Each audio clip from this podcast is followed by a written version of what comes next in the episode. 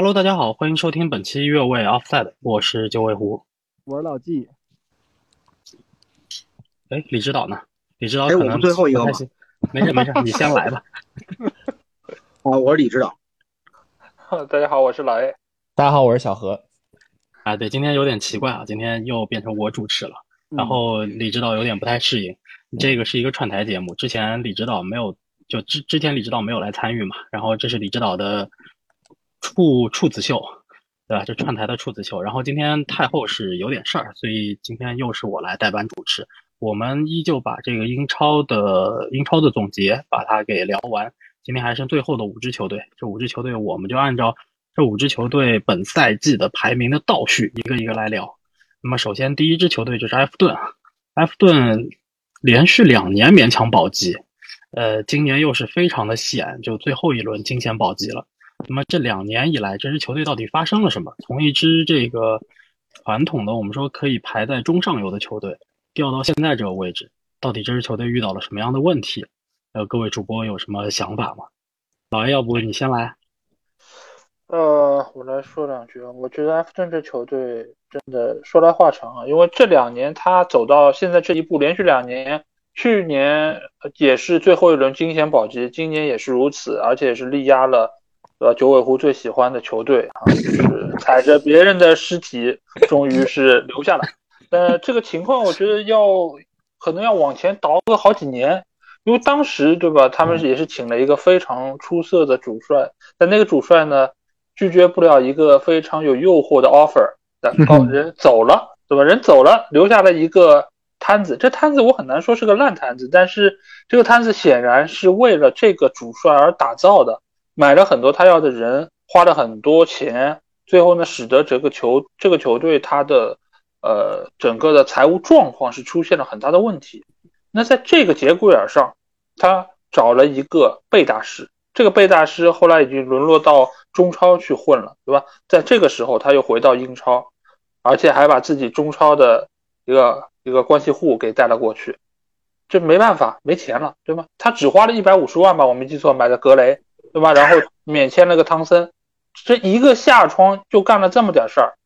没办法，真没钱。那在这个节骨眼上，这批人里面又有类似于像哈梅斯这样的，呃，完全不符合他战术体系的这种球员，那只能是卖掉、送掉等等。这个球队到那个阶段，或许还看上去离保级还有点距离，但是从那以后，包括他和队内一些球员，包括迪涅的矛盾。然后在东窗把他送走，然后再之后引入了几个球员，但那个时候其实球队成绩已经很差，他在球队内部其实也没有得到太多的一个支持。那就在这个情况之下，他们做了第一件错事儿，就是请了兰帕德。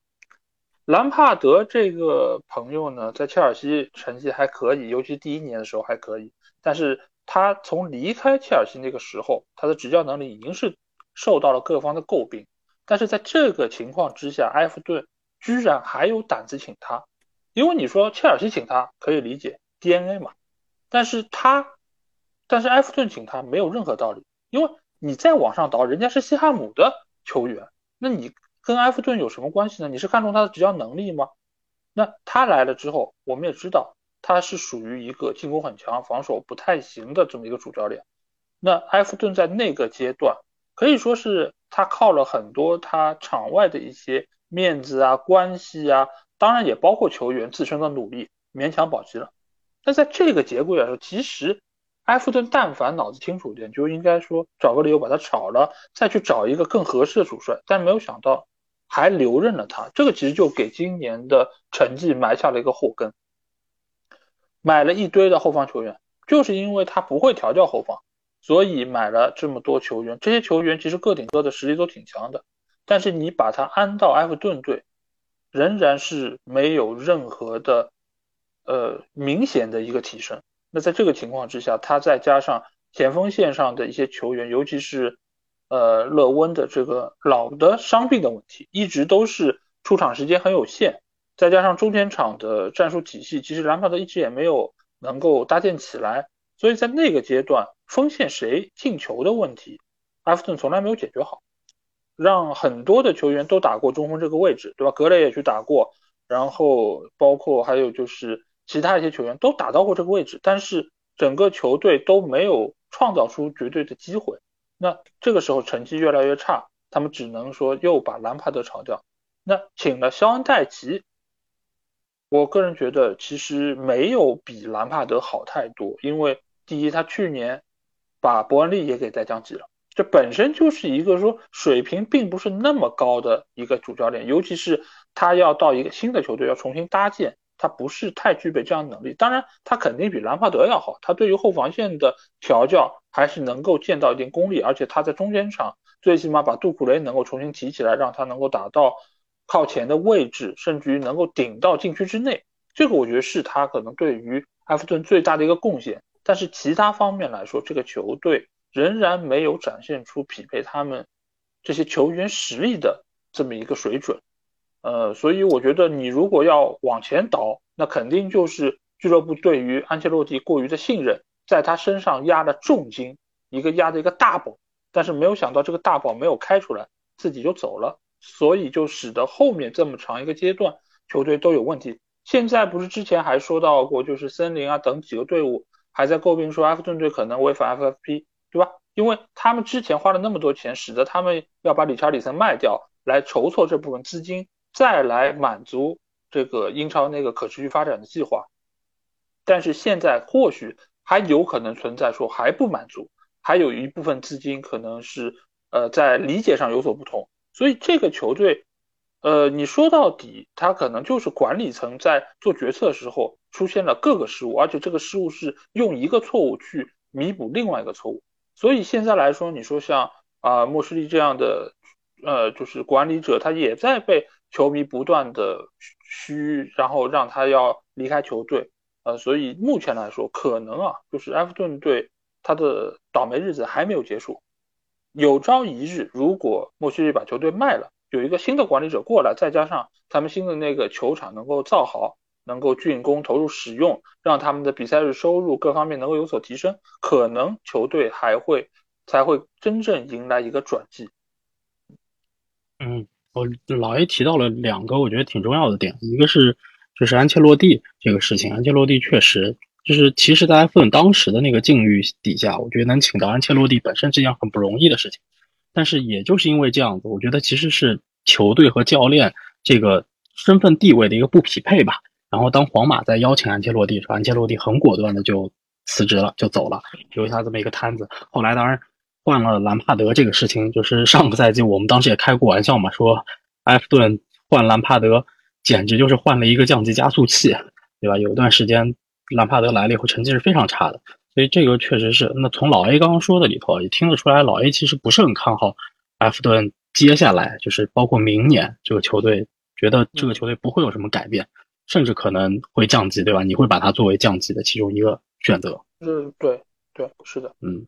哎，小何老师，你有什么你有什么想法？对埃弗顿这个球队这几年的这个情况，以及下个赛季球队会有什么改变吗？他这几年的成绩我还挺开心的。对，你是利物浦球迷，死敌球迷啊，那是题外话啊。其实这这几个赛季，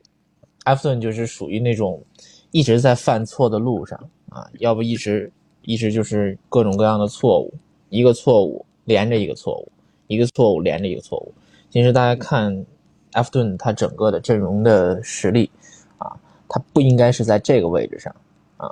大家可以看看他这赛季的进攻差到什么程度，差到比狼队的进球数还少啊。狼队是全英超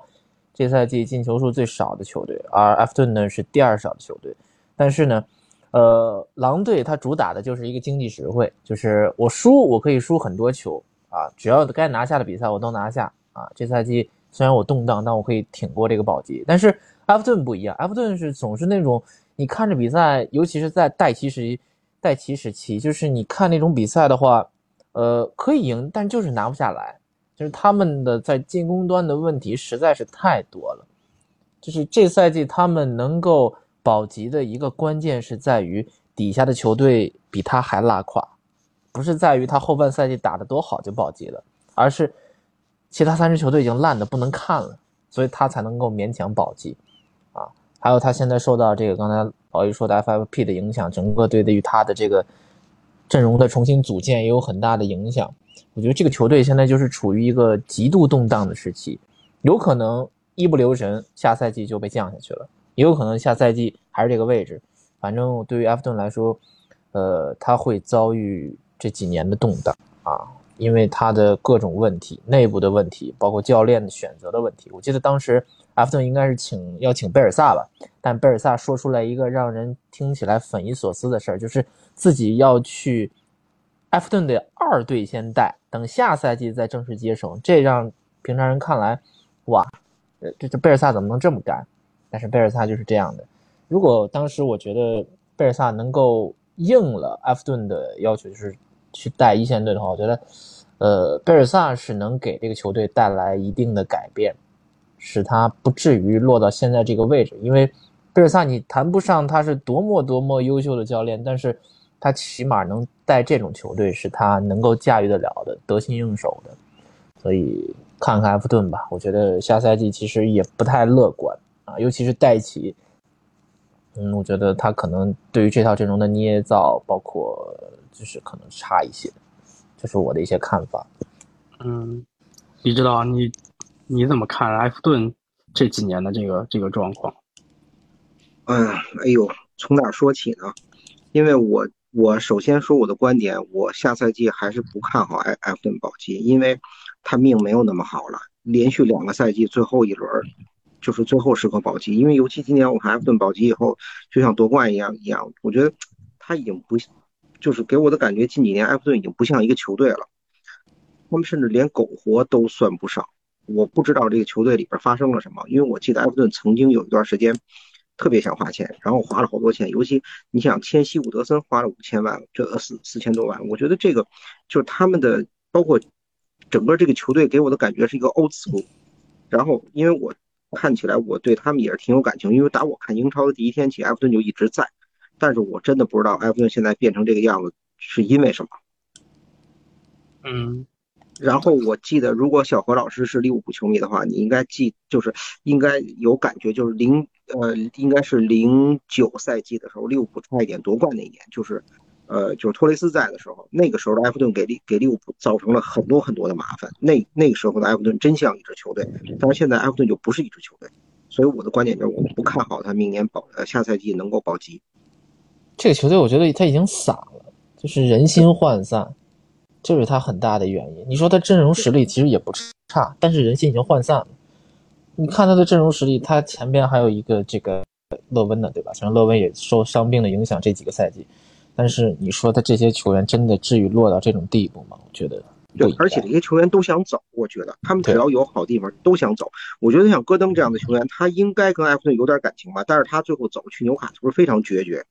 他没有一点留恋，就说明这球队已经散了。整体整体还是管理层确实是比较混乱。就从一件事情上是有体现的，就是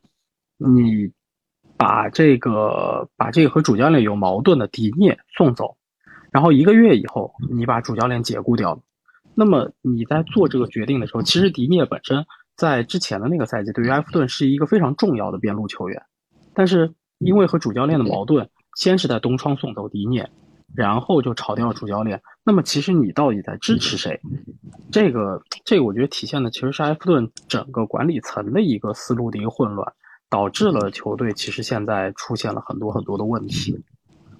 嗯，对，因为当时其实也有说到，是他们内部管理层其实有几个管理者嘛，他们几个管理者其实意见是不统一的。一开始是就是想要撑一把贝尼特斯，但是其实后来都没有撑到一个月，贝尼特斯就几周以后就已经因为成绩的问题，那其实就是什么？就是我一开始撑迪呃撑贝尼特斯的这个管理者。那他现在是受到了挑战，就说，哎，你称他最后球队成绩还是这么差，还是输了好几场比赛，那是不是你应该听我的，让他解职，我们再去找一个新的主教练？所以其实就是在球队内部，没有人说我真正有一套机制，就是在这个重大的事情上，谁该说了算，该以谁的意见为统一，或者说大家能够有一个坐下来商讨的一个机制，就比如说投票也好，或者其他的一些手段。但是这个球队就感觉他做很多事儿都挺儿戏的。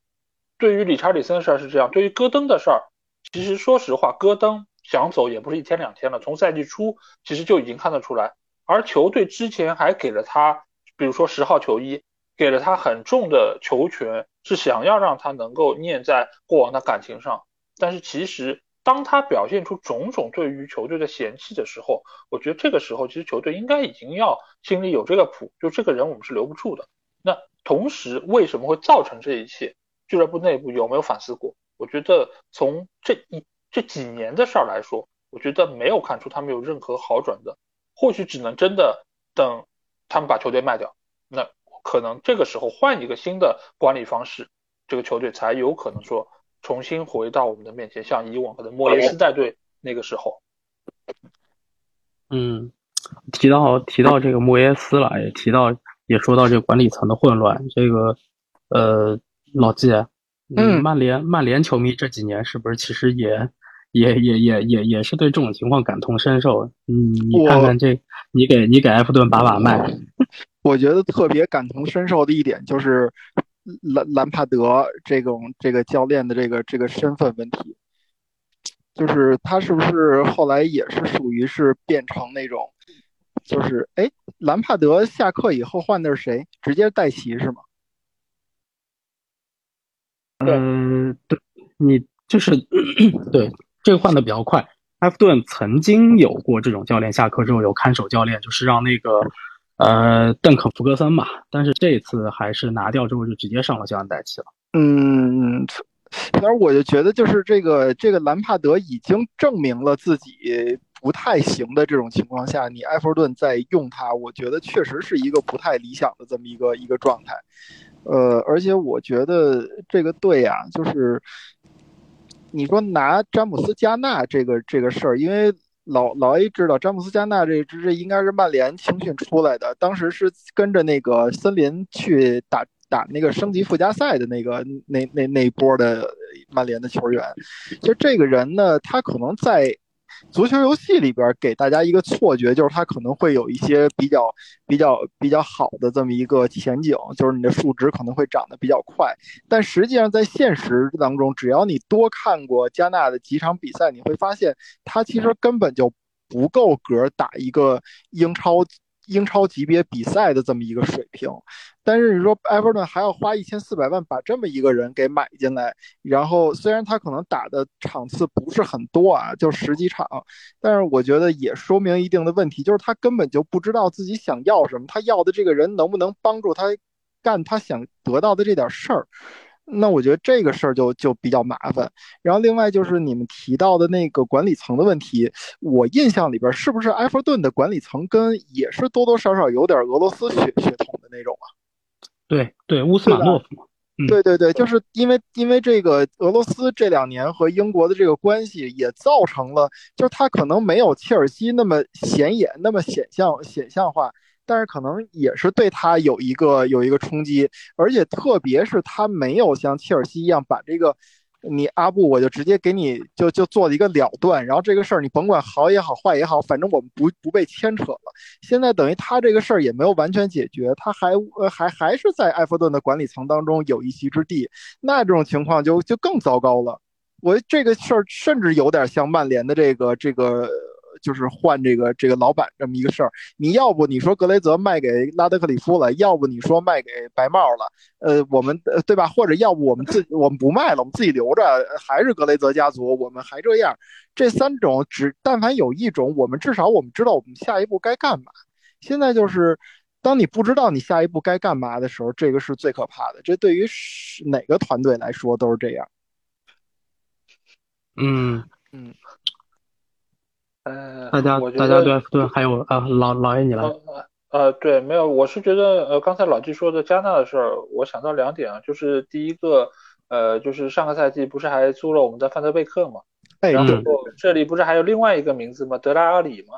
就是你说当初就引入这两个人，你你就可以看得出来，就俱乐部到底是。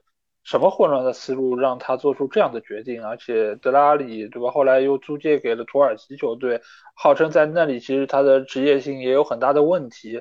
但是现在租借期满之后，他还要回到埃弗顿，面对这样一个曾经的大英帝星，我觉得埃弗顿应该头也挺大的，呃，不知道该怎么处理这样的问题。那另外一方面就是，呃，就是俄罗斯资本这个事儿，其实，呃，他和阿布的情况还不完全一样，他因为他本身一开始只是一个小股东，他在里面只是呃部分占有，所以他其实呃和阿布的情况不太一样，而且现在实际的管理者还是莫须利，还是他们那三人组的管理层，所以在这个情况里面，可能这个俄罗斯的因素并不是特别的关键，所以。呃，英国政府也并没有去拿这件事儿来做文章，来 challenge 任何呃埃弗顿的这个行为。但是目前来看，就是我觉得还是他们本身的呃这个管理方式造成了这么多的错误，最终也是让球队走到今天这一步。哦，刚才老 A 提到了范德贝克这个事儿，我想多说两句。那个，我记得咱们上次。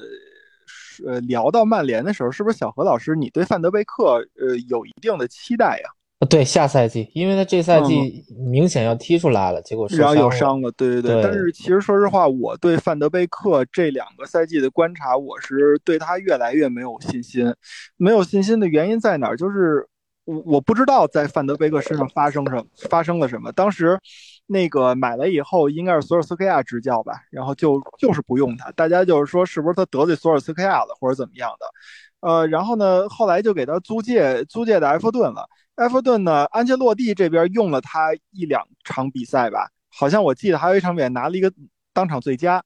然后后来他在埃弗顿也打不上比赛了，然后后来又回到曼联，回到曼联以后赶上了滕哈赫的滕哈赫，呃，朗尼克。朗尼克也用也不用他，不用他以后呢，就赶到滕滕哈赫，大家都说这个，哎呦，这这个范德贝克终于要出来了。然后结果在我印象特别深，就是在季前赛打那个利物浦那场热身，当时曼联面对那个对方的二队二一对半吧，最后赢了一个四比零嘛，不是？那场比赛到下半场的时候，把范德贝克换上去了。换上去以后，你明显感觉范德贝克和队员呃其他的队友不在一个。就是你从任何维度角的角度来说，他们都不在同一个宇宙里边。就范德贝克想跑的时候，队员不传；队员想传的时候，范德贝克不跑。就是你很难想象说一就是一个球员和队里边的这这个这些其他球员生疏到了这个程度。呃，他最后后几场确实有一些这种进步，但是我现在判断不出来他到底是昙花一现。还是说，确实是已经开始走上正轨了，结果受伤了。但是总的来说，我对范德贝克不是那么看好，因为我觉得一个教练不使呃不好好使他，或者说是不会使他，那是教练的问题。但是所有的教练在对他使用上面都出现问题了，我我不知道到底是谁的问题。那如果这样的话，我们再回头看，就是说埃弗顿当时呃租借这个范德贝克这个事儿，呃，我觉得确实你要从那个那个。积极的因素来说啊，就是这么一个球员，他有实力，然后他在曼联队打不上比赛，那我这边租借过来能，能能能能能为我所用，那一定是最好的。但是他这边有就有什么这个这个理由，或者说是那么大的，就是保证，说是范德贝克来了以后一定就能让我用上呢？我觉得从呃从结果倒推，或者说是你现在看来的话。至少没有实现当时，呃，就是他们引进范德贝克时候的那些想法和初衷，我觉得这也是一个问题。就跟他们那租借范德贝克，我觉得那就跟买加纳、买其他的这些人一样，就是你是不是想明白了他能不能给你带来。你真正想要的这个事儿，那那如果你要没想明白的话，那你买的是什么呢？买一个题材，买一个曼联的这么一个题材。现在沾曼联就是对吧？就就是话题的话，那那你买了这么一个曼联的这么一个一个中场，嗯，你你是想是向大家证明说是曼联使不好他，我能使好他吗？我觉得呃，反正这个事儿在他身上发生也挺糟糕的。呃，我觉得这事儿是这样啊。首先，呃，范德贝克上个赛季去的时候是贝尼特斯要用他，他是上了几场比赛，但是效果不太好，后来也是有比较严重伤病，所以在埃弗顿也没有打出来。那这个赛季回到曼联之后，在滕哈赫的手上，呃，其实是有几场比赛打的是不错，尤其是在他受伤之前，你可以看得出来他已经有点在融入到球队的体系之中。这个我觉得为什么要去买？呃，当时要去租借范德贝克，就和他们为什么要去买加纳，我觉得是一样的。就是他想要那些中场的相对全能的选手，在这个过程里面是能够有一定的呃拿球的能力，包括传球的能力。我觉得他们是更需要一些平衡性的球员在中间调度。这个可能是埃弗顿他们整个战术体系在目前的这个阶段所想要达到这样一个效果。包括其实买德拉里，我觉得逻辑上是一样的。就是想到了他过往比较高光的那个阶段所表现出来的能力，觉得如果我们可以让他的状态调整好，或者说在自信心方面，或者说激发出他的求战欲望，可能他还能够接近当年的这个时刻，包括范德贝克以往在阿贾克斯的那个表现，我觉得是球队能够看出可能性，他们做出了这样的一个选择。当然，范德贝克是租借的嘛，如果没用出来，对他们来说也没有那么大的负担。但是整个俱乐部最起码从引援方面，他们是出于这样的一个考量。但是呢，他们可能只是看到了球场内的这个事儿，而没有想到可能球场外，尤其是像德拉阿里这么多年不断的在下滑，尤其是对于比赛的态度方面，他没有考虑到这一点，使得这笔引援显然是很失败。而范德贝克，我觉得，呃，我其实更同意一点小何说的，就是我对他还有一些期待的，尤其是看到他。受伤之前最近的那些比赛，可以看得出来，他和现在曼联的体系是能够比较好的配合在一起。你毕竟像弗雷德这样的球员，他也可以发挥的，最起码神一场鬼一场吧。那你能够有神的那些比赛就还可以。我觉得范德贝克其实可以做到同样，甚至于比他做的更好。所以看看吧，他能不能从伤病中恢复过来。对我作为一个曼联球迷，我肯定希望范德贝克能好起来。只是我我不太乐观，是的，你对曼联的很多事儿都很不乐观，不是因为因为我老我老往那个就是吓唬自己那边想，我就想那个范德贝克这是不是融入的也太慢了，嗯，对吧？觉得他还是打比赛打的少，是啊，这个可能可能滕哈赫也不想，就是这这这个赛季是立滕哈赫自己，他也不太想让让这个范德维克这样的嗯不太确定的球员轻易去试自己。嗯嗯，行，我们埃弗顿聊到这儿。这个目前看起来，大家对于埃弗顿下个赛季其实还是不是抱有很大的这个期望。那我们看看夏季转会的时候，以及到了下个赛季的时候，埃弗顿能够做一个什么样的一个改变吧。来聊另一支球队，是一支升班马——诺丁汉森林。其实森林是支老牌劲旅啊，就是也是是保级队。啊，森林，森林，那那确实是个老牌劲旅，这好歹是拿过欧冠的，李指导不要羡慕。拿过英超，李指导都羡慕，不羡慕，是吧？所以就是他确实是个七十年代、六七十年代老牌强队啊。然后这个去年能够重返英超，对吧？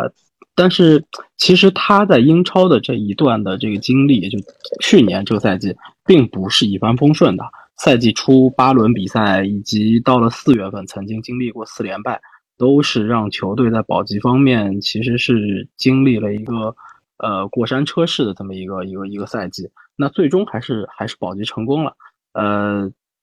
而且在所有的这些保级的球队里头，就是处在保级区球队里头，森林是少有的，就是坚坚持的相信我的主帅的这么一个球队。那。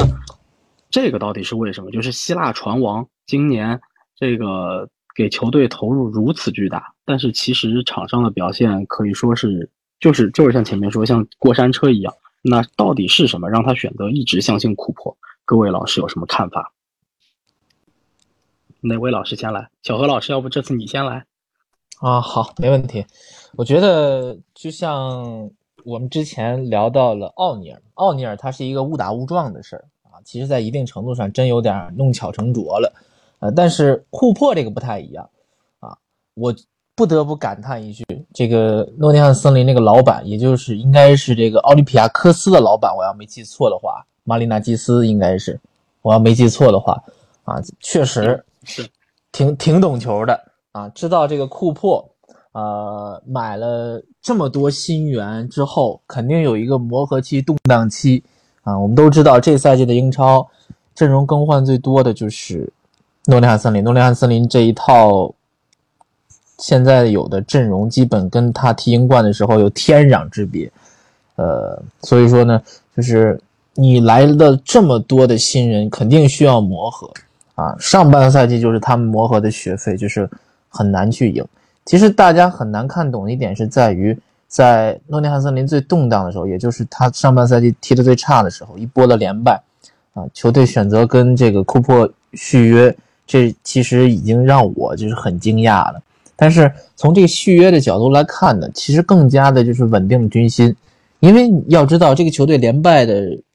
之后呢，球队难免会出现上下人心不齐，说啊这个教练到底能不能不带我们在英超赢球？我曾经也一度怀疑库珀他能不能适应英超，还是他就是一个呃只能带英冠出来好成绩的教练，适应不了英超的强度。但是你发现，随着这个赛季的深入，他这些球队球员不断的融入到球队当中，呃，表现出来这种战斗力，其实比我们想象当中远远要。强的啊，所以他们在保级当中，我觉得最重要的一点就是信任，信任球队，信任教练啊，才有了这样的结果。就是大家看的话，就是这赛季很明显的就是连续更换主教练的球队，没有一个是有好果子吃的，对吧？你像这个，呃，这个埃弗顿最后惊险保级，包括说的那个南普顿，对吧？所以我觉得。呃，其实就怎么说呢？呃，还是我觉得信任是最重要的吧。因为你在保级这个当中呢，呃，最重要的一点就是球队的凝聚力啊。其实这赛季啊，说实话，还是我们刚才说的，他这些降级的球队是烂到不能再烂了，所以衬托出来其他球队可能很不错。但是森林这赛季存在的问题很多。啊，我比较担心的是森林的明年啊，因为，呃，我们总在说这个二年级强嘛，包括 NBA 里边有二年级强，所以第二年我觉得才是对于森林的最大的考验。其实第一年我们看升上来之后踢的不错，包括勉强保级的球有很多，但是第二年可能就出现这种原形毕露，各种各样的问题接踵而至，对吧？嗯，老 A 有什么看法吗？嗯，我觉得这个球队非常厉害。我这个厉害在哪里呢？就是这个老板他非常的果决。他的果决有几方面，一个就是他在今年买了三十个人，这件事儿真的不是一般的人能干得出来的。这不只是有钱没钱的问题，而是他坚决贯彻这件事儿。即便他在赛季初的时候，可能有些人用下来效果不好，效果不好，我东窗再买，我就是买，我不断的更新。然后围绕着这个主教练来以你的这个意见为主，我来给你堆人，在这个基础上你选合适的。那另外一方面什么呢？就是他们在这个赛季，尤其是夏窗买了二十多个人的情况之下，把自己的总监炒了，把自己的引援的负责人炒了，在大概十月份的时候，而且到了第二年的时候是找了新的呃作为总监来。就是他觉得这个位置的员工没有干好，我就当机立断，我就把你炒掉，就二话不说。那我对于信任的人呢，就是库珀这样的主教练，我就给予他续约。尤其是在那个时候，球队成绩相当糟糕的，他能做出这样一个决断，我觉得是非常需要勇气。所以在这几方面，你可以看到这个赛季的成功，库珀当然是非常重要，但是我觉得这个老板的。很多的做派是雷厉风行，而且他就是认准了这件事儿，我就去做。因为很多人也说嘛，就是你如果今年降级了，你不过拿到的就是今年一年的转播费，再加上可能接下去三年的降落伞基金，其实不太够你这么多的付出，这么多投入。但是他对这件事他没有想太多，我就是先投入。我在这个时候，如果我就已经在算账了，我就说啊，我可能这个成本收不回来，我可能要亏本。那这个事儿是一定做不好的，所以他在这个球队这一年的这个付出，我觉得可能是球队最终能够保级最重要的一个事儿。当然，那三个球队在某种程度上确实是比他更差，或最起码在主场战绩上没有办法和他相提并论。但是，我觉得这种种其实都是球队实力的一部分，包括他们主场氛围，他们的呃这个球场非常历史悠久，我们也知道。所以这一切也都是球队的这个财富所造成的，所以我觉得这个赛季森林队，我觉得他们表现非常出色，就基于他们那个水平，而且我们也知道，就是一个球队如果买入大量的球员，尤其是在一开始整个框架没有办法能够确定下来的时候，球队的战绩是很难有保证的。我们在看了第一轮的英超联赛之后，我们就说森林队这个水平，当时所展现出来的一个竞争力，甚至于可能不如一个英冠球队，就是他打的非常的杂乱无章。但是就是这样一个球队，能够说经过几轮之后，能够确立下一个呃主力的框架，尽管这个框架后期又有很大的变化，但是在这个时候，库珀还是起到了很大的作用，最起码他是能够稳定住这个军心。而且今年我们还要记住一点，就是森林队他的伤病问题是非常严重的。之前我应该也是查到了一个数据，就是说今年受伤病困扰人次最多的俱乐部。排名第一是切尔西，当时我们知道切尔西不是伤了很多人嘛，他是排名第一，排名第二的就是森林，森林只比他少一个人。那基于这样的一个情况，库珀还能够说我让这个球队能够拼拼凑凑有一个阵容，能够在主场拿下这么多的胜利，我觉得是不容易的啊。所以呃，球队给予他信任这一点，我觉得也是得到了一定程度的回报啊。所以我觉得呃，老板和库珀两个人都是非常重要的。嗯，但我我我其实对于森林象，我我确实想提出一个问题，就是我们都知道他买了很多人，买了二十九还三十个人，就是从夏窗到冬窗，上一个赛季整个赛季他买了那么多的人，然后他的阵容其实也是一个大阵容，就是我们说像瓜迪奥拉这种，他是喜欢用小阵容，可能他联赛有出场记录的就是二十四五个球员。但是森林联赛有过出场记录的，我没记错的话，应该是有三十一个球员还是三十二个球员，这个是一个非常大的阵容。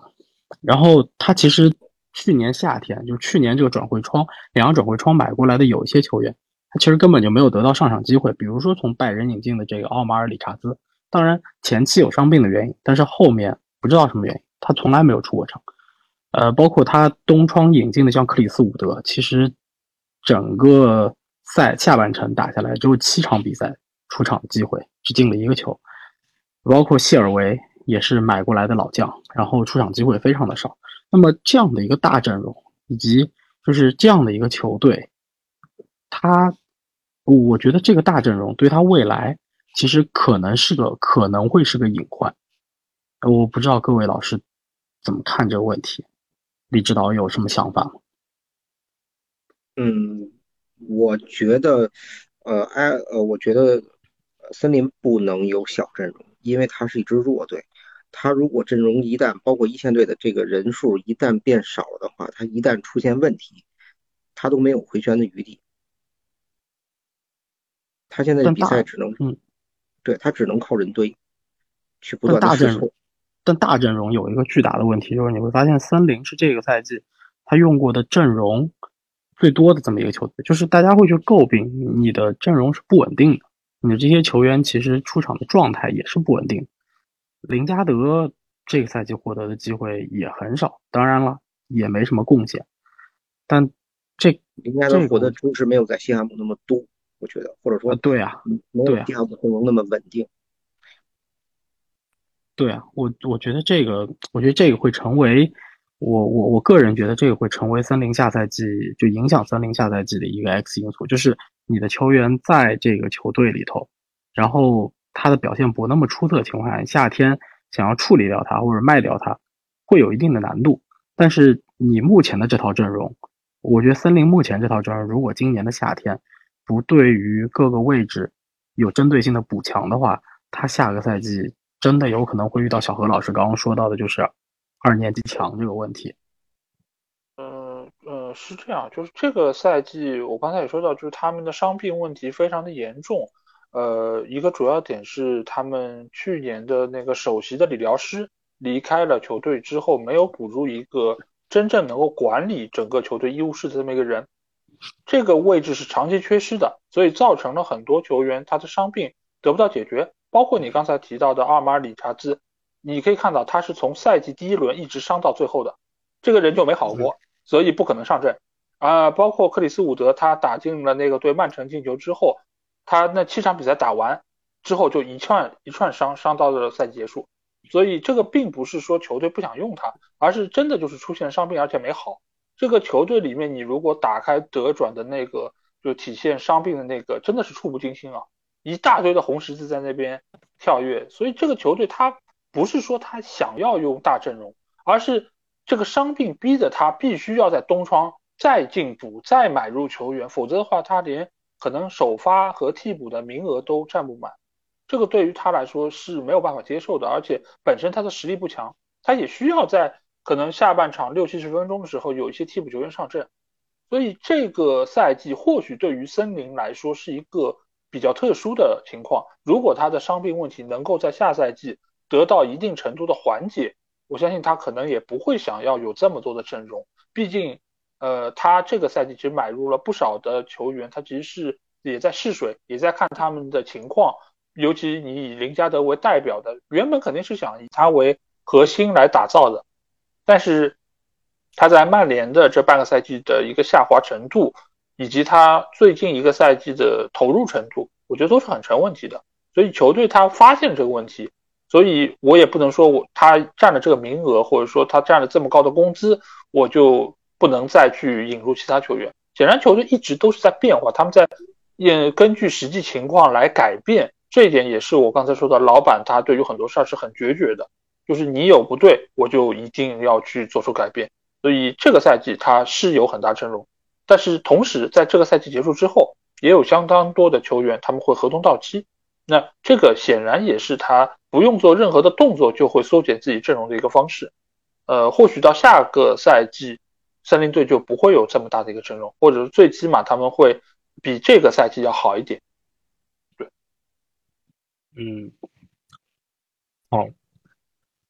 老季有啥想法吗？哎，我就是想给森林道个歉吧，因为咱们在之前聊。就世界杯期间不是英超的中段嘛？咱聊，我一直在质疑他的这个买人的这么一个方法，就是我觉得，你玩 FM 可以，但是你把这个人啊都堆在一起的时候，就是人心你是不好控制的嘛。那那你最后在操作的时候，一定会有一些这个就是不如你想象的这么一个一个情况出现。嗯，我觉得这个事儿是显而易见的，但是呢。我忽略了一点，就是更显而易见的，之前老师们也都提过啊，就是为什么他要换这三十个人，就是因为现有的这些人，就是如果你要不换的话，他确实踢不了英超，或者说在英超存活不下去，啊，这个一个简单的逻辑反而被我给忽略了，所以我觉得现在看起来他们这么着买人呢，也是也是有有有道理的。然后另外呢，刚才老 A 也提到了库珀这个问题，就是在大家都。觉得他要下课的时候，因为我们觉得那会儿好像吵得沸沸扬扬的吧？那会儿是不是那个赔率里边库珀是第一名啊？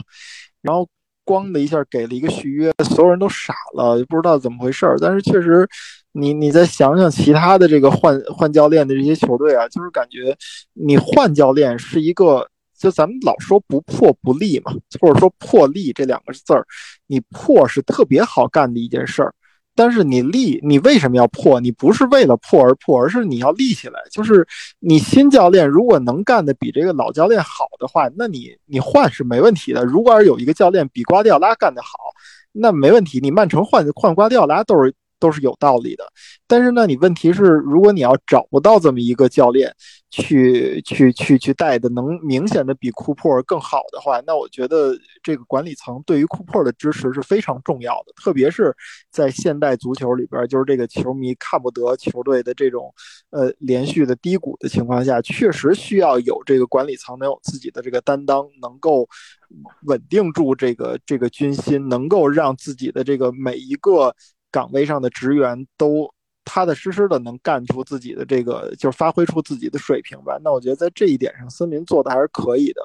至于像阵容的大小来来讲呢，我倾向于像老威刚才说的这一点，就是说他现在的大阵容可能是迫不得已。然后那随着，呃，他在这个这个经历过不呃几个转会窗，到明年的那个夏天，应该是两个夏窗一个冬窗，三个转会窗了吧？他可能会有一些进进出出，会不会逐步逐步的？把现有的阵容再缩小一点，他不必缩得像瓜迪奥拉那么小，但是再缩小到呃二十七八个这样的人啊，然后让大家都能有口饭吃，都能为这个球队有过有自己的一些贡献，我倒觉得应该也是一种活法吧。但是具体的呢，咱们也得看，不好说。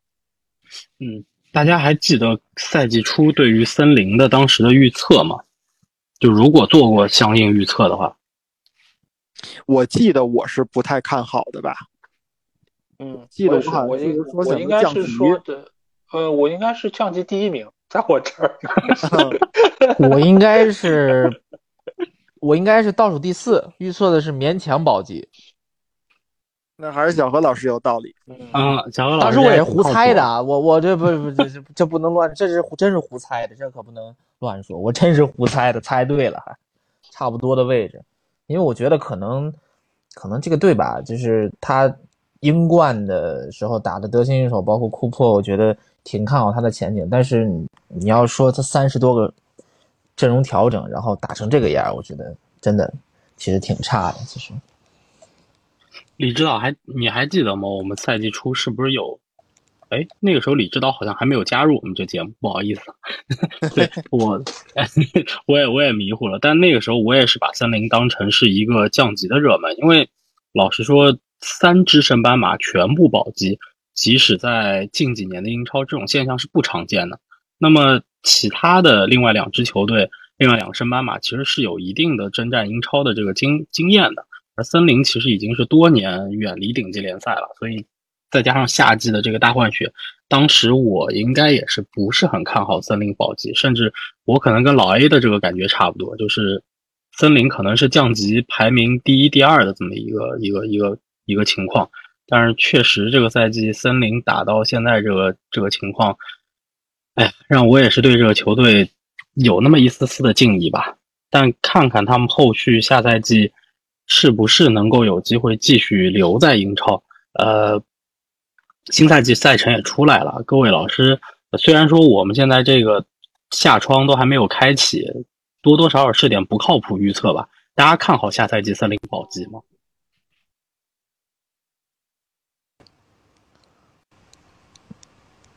怎么说呢？我觉得森林下赛季想保级，首先你要先镇住更衣室。现在这个人太多了，现在问题是库珀能不能镇住这更衣室？其次呢，就是看看这赛季、下赛季，就是在进攻端能不能再做一些调整。我觉得这是关键。我觉得森林这边啊，下赛季怎么样？你先把开头的这俩月给度过去再说吧。好家伙，阿森纳。曼联、切尔西、曼城，这都八月份、九月份就直接就打上了。我一看，好打打阿森纳客场，打曼联客场，打切尔西客场，打曼城客场，熬着吧。然后这这还有那个打那个谁，那个那个那个，呃，瓜迪奥拉那个得意弟子孔帕尼的伯恩利呢。到到十月份打完水晶宫，打完卢顿，直接再来一场利物浦，好家伙！嗯，我觉得这个怎么讲？如果一开始的赛程比较难的话，可能大家对他的预期能够调的比较低，就跟这个赛季刚开始那个阶段，他其实打的也很糟糕嘛，一一波输球啊什么的。呃，或许经历这一段时间之后，整个球队没准还能够在逆境之中。增强自己的凝聚力，因为我现在对于库珀来说，我觉得是有一点点看好，因为他的很多方面，他其实是一个很务实的人，而且他对于球队的整个的心态拿捏的是比较准确的，呃，所以再加上他在球队已经是执教这么长时间，他也算是有自己的根基和基建在那，再加上老板对他是比较信任的，再再加上有新的作为总监到任。各方面的后勤保障和支援，在这个赛季应该会比上个赛季更加的好一些。呃，再结合上可能呃有多支球队今年的情况不是那么乐观，所以我或许会和去年的小何老师一样吧，就看好他勉强保级。嗯，李指导你怎么觉得？嗯，我实在不看好的保级，我不知道为什么，就是这个感觉，就是我觉得嗯。现在的英超其实对于球队来说凝聚力，嗯，怎么说呢？不像旧英超，他现在一个球队来说，尤其像埃弗顿这种国际化非常非常高的这种球队，语言就杂七杂八的，这个形成凝聚力的这个这个这个难度是非常大的，而且这个球队给我的感觉就是杂乱，就是他没我我很不看好他在新赛季能形成更高的这种战斗力，所以我不看好他保级。嗯，我我这边刚才看了眼赛程，我老觉得就是对于保级球队和对于争冠球队啊，还有一个问题，就是在他这个呃赛程的最后结尾的时候，你的这个对手，他诺丁汉森林在第三十五轮的时候打曼城，在第三十七轮的时候打切尔西，就是如果他要是一直是徘徊在这个降级区前上下的这个情况，就是保级一直到最后的时候，不知道他。在最后几轮面对这种强队的时候，他有没有那种怎么说呢？就是一个比较好的心态，就是说我我我我我可能该放的放，或者说那如果要是之前放的太太多了，面对这种球队，他能不能拼下来？我觉得这个也挺要劲儿的。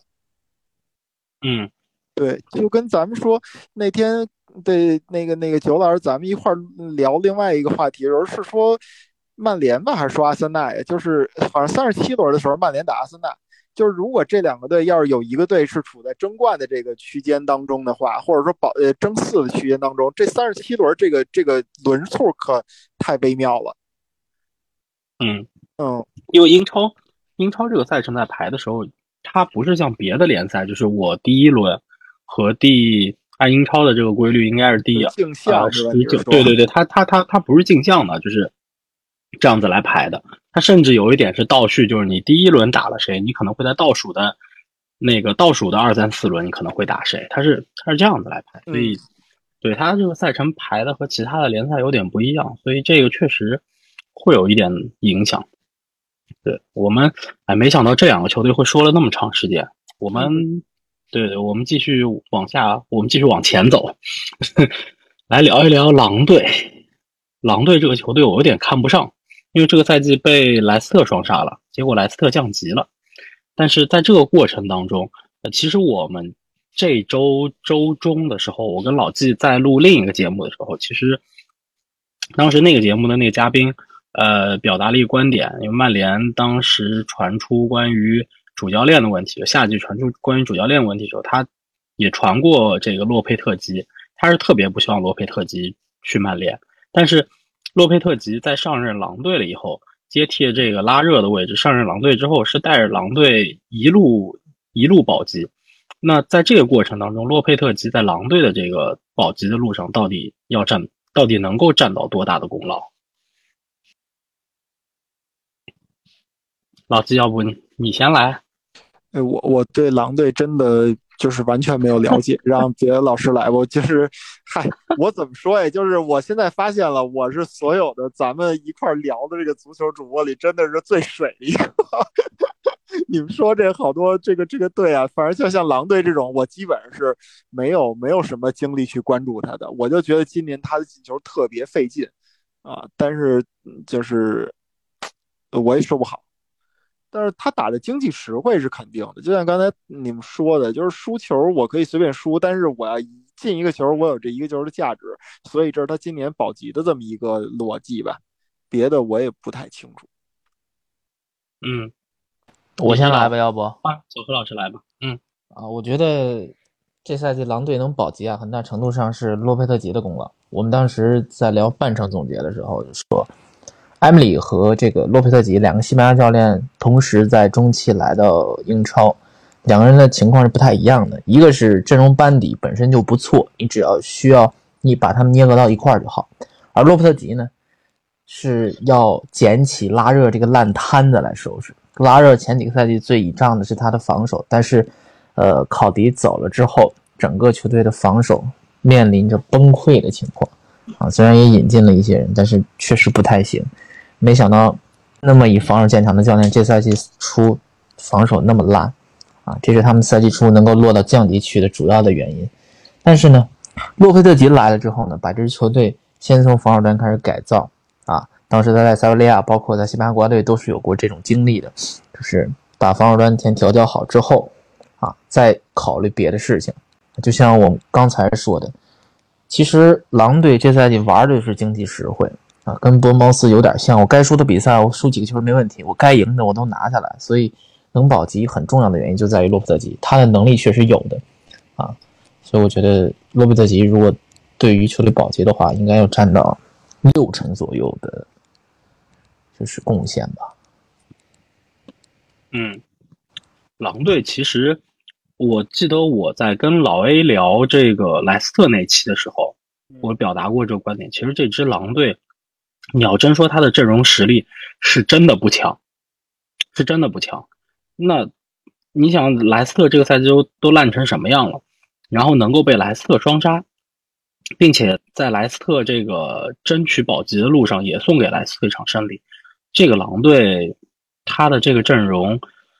确确实是弱的可以，甚至就是我们就简单的拿纸面实力来衡量，其实莱斯特纸面实力是要比狼队强出不少的。但这种情况下，狼队完成了保级。老实说，我挺这个这个赛季我最羡慕的两个球队，一个就是狼队，还有一个也是小何老师刚刚提到的，就是这个维拉。两个球队换帅都换的特别的成功，这两个西班牙人真是把球队带到了。我觉得是带到了这两个球队本不该在的这个位置上，就非常非常的带的非常非常的好。老 A，你有啥想法？嗯，我觉得洛佩特吉和埃梅里在我看来其实是同等水平的主教练，最起码他们是在一个档次上的，因为他们都是属于那种对于战术体系能够有自己独特见解，同时挖掘出队内球员潜力的。这么样的一个主教练，呃，这点我觉得是西班牙教练比较独特的一点，因为本身哦，我们看到西甲联赛里面除了黄萨进这些豪门球队之外，其实其他的球队，包括塞维利亚，其实他这些球员的身价也好，能力也好，其实是比较有限的。但是他必须要在这种有限情况下打出该有的水准，那就要求主教练的战术能力非常强。而洛佩特吉来到这个球队。你发现是一个什么样的摊子？这个摊子，呃，我觉得用烂摊子来形容不是特别合适。但是我觉得是处在一个转型的过程中，因为上个赛季为什么拉热的球队防守那么强？有一度，对吧？若泽萨也好，或者后防线上的塞斯、考迪都是我们 FPL 里面经常会用的球员，因为他经常零封，对吧？但是今年为什么不行了？一方面是过去的三后卫体系，这个赛季他主打四后卫了。另外一方面呢，考迪被租借走了，就整个球队其实是在做一定的转型。这个转型主要是出现在后防线上，包括塞斯、包括伯利这些三十岁以上的后卫球员都被卖掉了。那这个时候他是想要对于后防线改四后卫，再加上中卫要年轻化，所以他会买了柯林斯来搭档基尔曼这样的一个组合。那整个球队它其实都是在发生一个变化，而且这个赛季我们还发现一点，就是球队它不再去像以往一样买入很多门德斯的这种西班牙或者葡萄牙的球员，他在这个中间的比重其实在减少，所以球队其实在这方面也在自省，就是我们是不是要围绕门德斯来进行建队，以你手上这些牌来作为我们唯一的引援的这个就是水库。这个这个来源，他们其实也在反思，所以今年你会发现很多事儿其实都在发生改变。那在这个过程里面，拉热的球队其实是受到了比较大的一个冲击，因为拉热本身他也是门德斯的人，所以在这样的一个变革的过程里面，拉热没有一个像上赛季这么好的成绩，我觉得是非常好理解的。而在追寻洛佩特吉的过程里面。为什么拉热解职之后那段时间成绩也不好？是因为他们用了自己的代理主帅，是叫戴维斯，不用了戴维斯来，呃，兼任看守看守教练。看守教练当时是看了一看看了八场，因为以往来说，像这种看守一般也就是一两场到三四场是最多的。但是在那个阶段，洛佩特吉他是号称自己家里有人生病啊什么的，就拒绝了狼队。所以狼队在说服他的过程里面，其实花了很多的时间，一直到最终他点头来到球队。那他来到球队，其实你会发现，这个表现和埃梅里是一样的，立竿见影。我记得很清楚，是第一场还是第二场，就是打埃弗顿那场比赛，在最后时刻伤停补时第六、第七分钟打进了个绝杀球，拿到了三分，他非常的高兴，在场边庆祝狂奔。那这场比赛其实你就已经看到了他对于球队的问题是什么，他很清楚，而且他也做出了针对性的改变，那就是什么，还是要稳住防守。进攻线今年其实狼队也是想要改变的，但是他们倒霉催的，对吧？卡拉季奇四十五分钟直接上一个赛季，那这个时候只能什么？盛世美颜又回来了，迭戈科斯塔这样一个已经无球可踢的球员被球队免签一年，而且用了很久，都不只是说到中冬窗之前，冬窗打开之后引入了那些什么萨拉维亚、库尼亚。之后还是让迭戈科斯塔去打中锋，所以你会发现他这个进攻线上的问题，即即便是洛佩兹奇来了之后，其实也没有很好的解决，就是他引入这些球员都没有办法达到俱乐部的要求，再加上卡拉季奇这样一个高中锋一直伤病也没有好，那球队肯定也是寄希望于他能够，呃，下个赛季伤病能够好了之后，能够呃发挥出大家的对他的期待。再加上队内的有一些，比如劳尔西米尼斯这种，呃，已经是难复当年之勇，所以他在进攻端的这个问题一直都是存在的。那这个赛季洛佩兹基已经算是，呃，相找到了一些相应的方法，比如说是重新使用了，呃，那个阿达马特劳雷，让他在边路减少他的浪射，让他能够更大程度上发挥他突破的能力。让他能够把球起到中间，找中间把握机会能力更好的球员来完成终结那一下。洛佩特吉已经做了他能做的所有的事儿，但是这个球队，我只能说他现在整个人员的架构和配置是很不平衡的。如果不是他们东窗引入了勒米纳这样一个球员，他在中场能够有很大的覆盖面，包括他的阻截能力比较强，我觉得狼队仍然是我们赛季初所看到这一个。呃，所以这个赛季，我觉得洛佩特吉是，呃，守住了球队的下限，而且他某种程度上是掩盖了球队一些问题。但是他能不能够有所提升，或者说回到以前努诺桑托我们所熟悉的那个狼队，我觉得这个下窗是非常关键的。而且这个下窗原本球队是不打算再投钱了，所以罗伯特吉在最后一轮打完之后，还对记者说：“我的下一站不清楚，我下个赛季。”不一定是狼队的主教练，但是最近我又看到消息说，好像球队会承诺给他的，给他支援，给他买人，他就宣布留任了。但是这个支援能够有多少？是不是能够达到洛佩特吉心里的那个价位？我觉得还是很难说的。因此，这个球队下赛季的情况，我觉得很扑朔迷离。一方面是卡拉季奇伤愈回归之后，他能不能适应英超？你对他期待了一整个赛季，最后发现也就是这么一个赛季进个把球的，对吧？就跟九尾狐说的伊科纳乔这个路子一样。那这个对于球队来说，其实也没有根本性改变。而且特拉奥雷也是免签也要离开球队了，包括内维斯也是去要沙特了。那这个球队其实主主力的这些框架里面有很多核心球员都不见了。那洛佩特吉能能是像神仙一样改变这一切吗？我我是觉得。问题其实还是很大的，而且光防守端的问题你也知道，呃，防守的问题不仅仅是在防守球员，而是整个防守体系能不能够给予对方足够的这个压迫，呃，所以这个赛季可能狼队算是保住了，但是下个赛季我觉得问题仍然很多，而且可能会越来越多。嗯，刚刚其实老爷已经提到了，我觉得我们就正好把这个。话题聊一下，然后也赶一个时事吧，就是最近沙超的一系列的疯狂的操作，因为涉及到狼队了，就是刚刚老爷提到的这个鲁本内鲁本内维斯转会到沙特联赛去这个事儿，我觉得我也想听一下各位主播的这个一些看法和想法。我觉得可以从各个角度来说，比如说对于狼队下个赛季阵容的调整和他整个阵容的一个结构以及战术体系的一个影响，或者是。你就单纯想聊一下沙超的这种金元足球，我觉得都可以。对，这这个我觉得可以敞开了聊。我就特别羡慕切尔西，这个队感觉还挺幸运的。现在就这些球员，那沙特一买，感觉这是要他们叫什么？切尔西沙特联队是吧？就是感觉说是把这切尔西的这个这个公平财政这事儿全都给解决了。嗯，这当中我觉得我觉得嗯沙特联赛帮了切尔西一个大忙，帮他把这些冗员给解决掉了，对呀、很关键的。嗯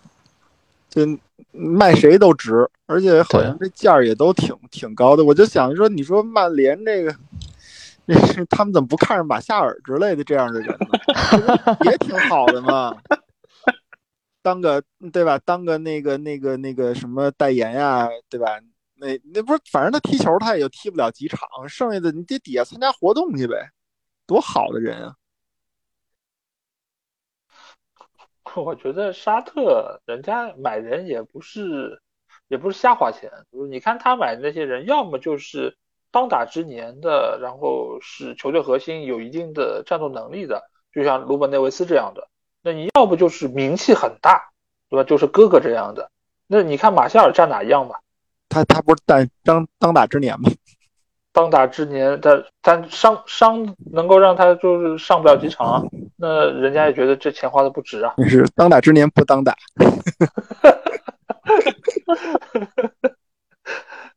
但是说实在的，鲁本内维斯会去沙特联赛，还是让我觉得挺惊讶的一件事情。我我呃确实没有想到他会去。主要是因为门德斯在中间牵了很多的线。你看门德斯其实手上因为人多嘛，他几百号人呢，所以他其实是这一次能够往沙特输送人才最积极的一个人。因为你想，原本他这些人，你说总是往狼队倒腾，对吧？倒腾来倒腾去，到最后打也打不出来，然后卖也卖不出去，最后你发现卖来卖去，也就是若塔可能卖的比较贵，然后其他的那些，你像什么法比奥那个朋友四千万过来，然后现在去比利时联赛混了一圈，这个完全都是货不对版的这么一个操作。突然之间发现了一个，嗯、就是财大气粗的吧，这是好听一点，财大气粗，对吧？那这样的一个人，你能够把手上可能只是一千万的卖出五千万的价格，那门德斯肯定特别乐意啊，所以他也是在那边积极的斡旋啊，希望鲁本内维斯这样的能够卖出一个高价，因为再怎么样，你就算在五大联赛发挥再好，你再去豪门，你也赚不到这个钱，你也不可能给门德斯这样的经纪人带来足够的收益。所以这件事儿你且看吧，门德斯手上的人估计有不少都会去到沙特。嗯，看看吧，因为今年夏窗到现在还没有正式开始，到时候可以看看沙特沙特联赛到底会掀起多大的波澜。因为今天也看到一条消息说，沙特的四大球队就是吉达联，还有这个对吧？就四大球队，利雅得胜利、利雅得星月、吉达联队，还有个吉达什么球队，就等于是可以理解为是这个沙特沙超联赛里面的 F 四。对吧，这个球队百分之七十五，就是这四支球队百分之七十五的股权将由这个沙特的主权基金来控股。那其实相当于包括今天有条新闻说，这个是利雅得星月好像劝说的坎特，结果这个球员被分到了吉达联队，没错对吧？他们这四个有点。就有点像那个就是计划经济的那种感觉，就是国家统一调配一下，我要扶持出四个特别牛的队一块儿打比赛，然后把整个沙特联赛给带起来，好像有点这意思。对，有有这嗯感觉，对看看吧而且，看沙特联赛会走到什么样子。说沙特联赛这四个队啊，这就是在社交媒体还是什么，占据了沙特整联赛所有球队百分之八十还是九十的球迷的数量。对，嗯，我觉得这个怎么讲，就是有点就是沙特堂会嘛，就是他统一就邀请这些人过来，然后你们至于唱什么角儿，哎，我来给你们分配。就是然后他现在搞的就是两个大的城市，然后每个大城市有两个球队，这样的话是造成了你又有德比，对吧？然后又是 F 四，就是这种看点啊、宣传效果啊各方面都能够直接就足够了。呃，我觉得他其实这盘棋其实下的是很大的，而且这个钱你看上去花的很多，但是你要分配到四个球队以及这个整合资源来说，我觉得他可能没有大家看上去花的那么多或者那么亏，他还是这笔账算得很清楚的。至于他日后要达成什么目的，当然也有看到说可能是世界杯的目的，或者说呃，就是想要就是在国际市场上能够有一定声势，让他就是摆脱自己只有什么石油啊这样的一些名声，或者说树立自己国家的一个形象，这个我觉得其实都可以。但是问题是在于，呃，他现在花的这个钱，他吸引到这些球员，呃，就是能不能持久？因为以往我们知道中超其实也有一段时间就是成了大家。呃，就是欧洲那些就是上了年纪的球员的一个，就是淘金的目标嘛，就和最早的时候可能卡塔尔，后来是美国大联盟，然后现后来是中超，现在就成了沙特联赛。那你们觉得这个事儿能长久？我我我个人觉得有几点不一样。首先，沙特这个事情是政府主导，然后它钱的来源是自然资源。它而且它这个自然资源，据说是这个石油还能接着挖五十还是一百年，所以它确实是有一个，就是从呃自己的这个财政的角度，它确实有一个可持续性。因为国内大家都知道，当年金元起来也是因为房地产嘛，就我们当时戏称是叫房地产联赛。但房地产联赛其实玩的，当时进来很多来投这个的。还是一些私营企业嘛，我们不否认这些私营企业在投资足球过程当中有一些其他的商业或者政治目的，但沙特联赛这个事情它是一个政府主导，相当于你可以理解为这四个球队它就是沙特的国有企业这样子的一个性质。那我觉得，嗯，它是跟当年中超的金元是有一个本质的区别的，并且中超的金元它进来的是那些私营企业，是一些商业行为。但是沙特的这个进来，它的这个商业行为，它是走的是自然资源，它跟这个土地，它跟这个土地的这个商业还有点不太一样，所以我倒是觉得，嗯，它的一个时间点可能在于二零三零年，就是因为沙特的主权基金，它的政府，它现在的这个国王吧，应该是叫提出了一个沙特一个叫二零三零远景计划。就是那个叫什么英文我有点忘了，二零三零什么什么 vision 那个那个计划，包括他现在投资这个 F 一赛事，投资这个其他的一些体育赛事，呃，都在这个远景计划里头。所以，如果政府引导的情况下，并且石油的价格，就是这个自然资源，未来在国际市场没有太大的一个波动，呃，甚至我们知道石油，因为现在没有找到一个可替代能源。只要这个可替代能源一直没有出现的话，那我觉得这个事儿反而倒是在沙特这边可能是可持续。但是要看它到二零二八年到二零三零年的这个区间，它达成了一个什么目标？它是不是接着把投资体育作为这个它未来国际形象改造的一个重要的一个棋棋子？如果还是的话，那这个事情是可持续的；如果不是了，它找到了新的这个增长点。无论是对它经济产生支撑，还是对它的国际形象产生支撑，那有可能它会转向，那这个体育的热度可能就会下去。因为目前沙特所面临的一个巨大的问题，包括中东很多国家面临的巨大问题，就是他们的国家财政对于石油的依赖度过高。它大概国家 GDP 有超过百分之四十，甚至有的国家超过百分之五六十，都是来源于这个石油的贸易。那这个其实是它核心要去做。现在这个体育的其中一部分原因，所以我觉得还是取决于这一块。嗯，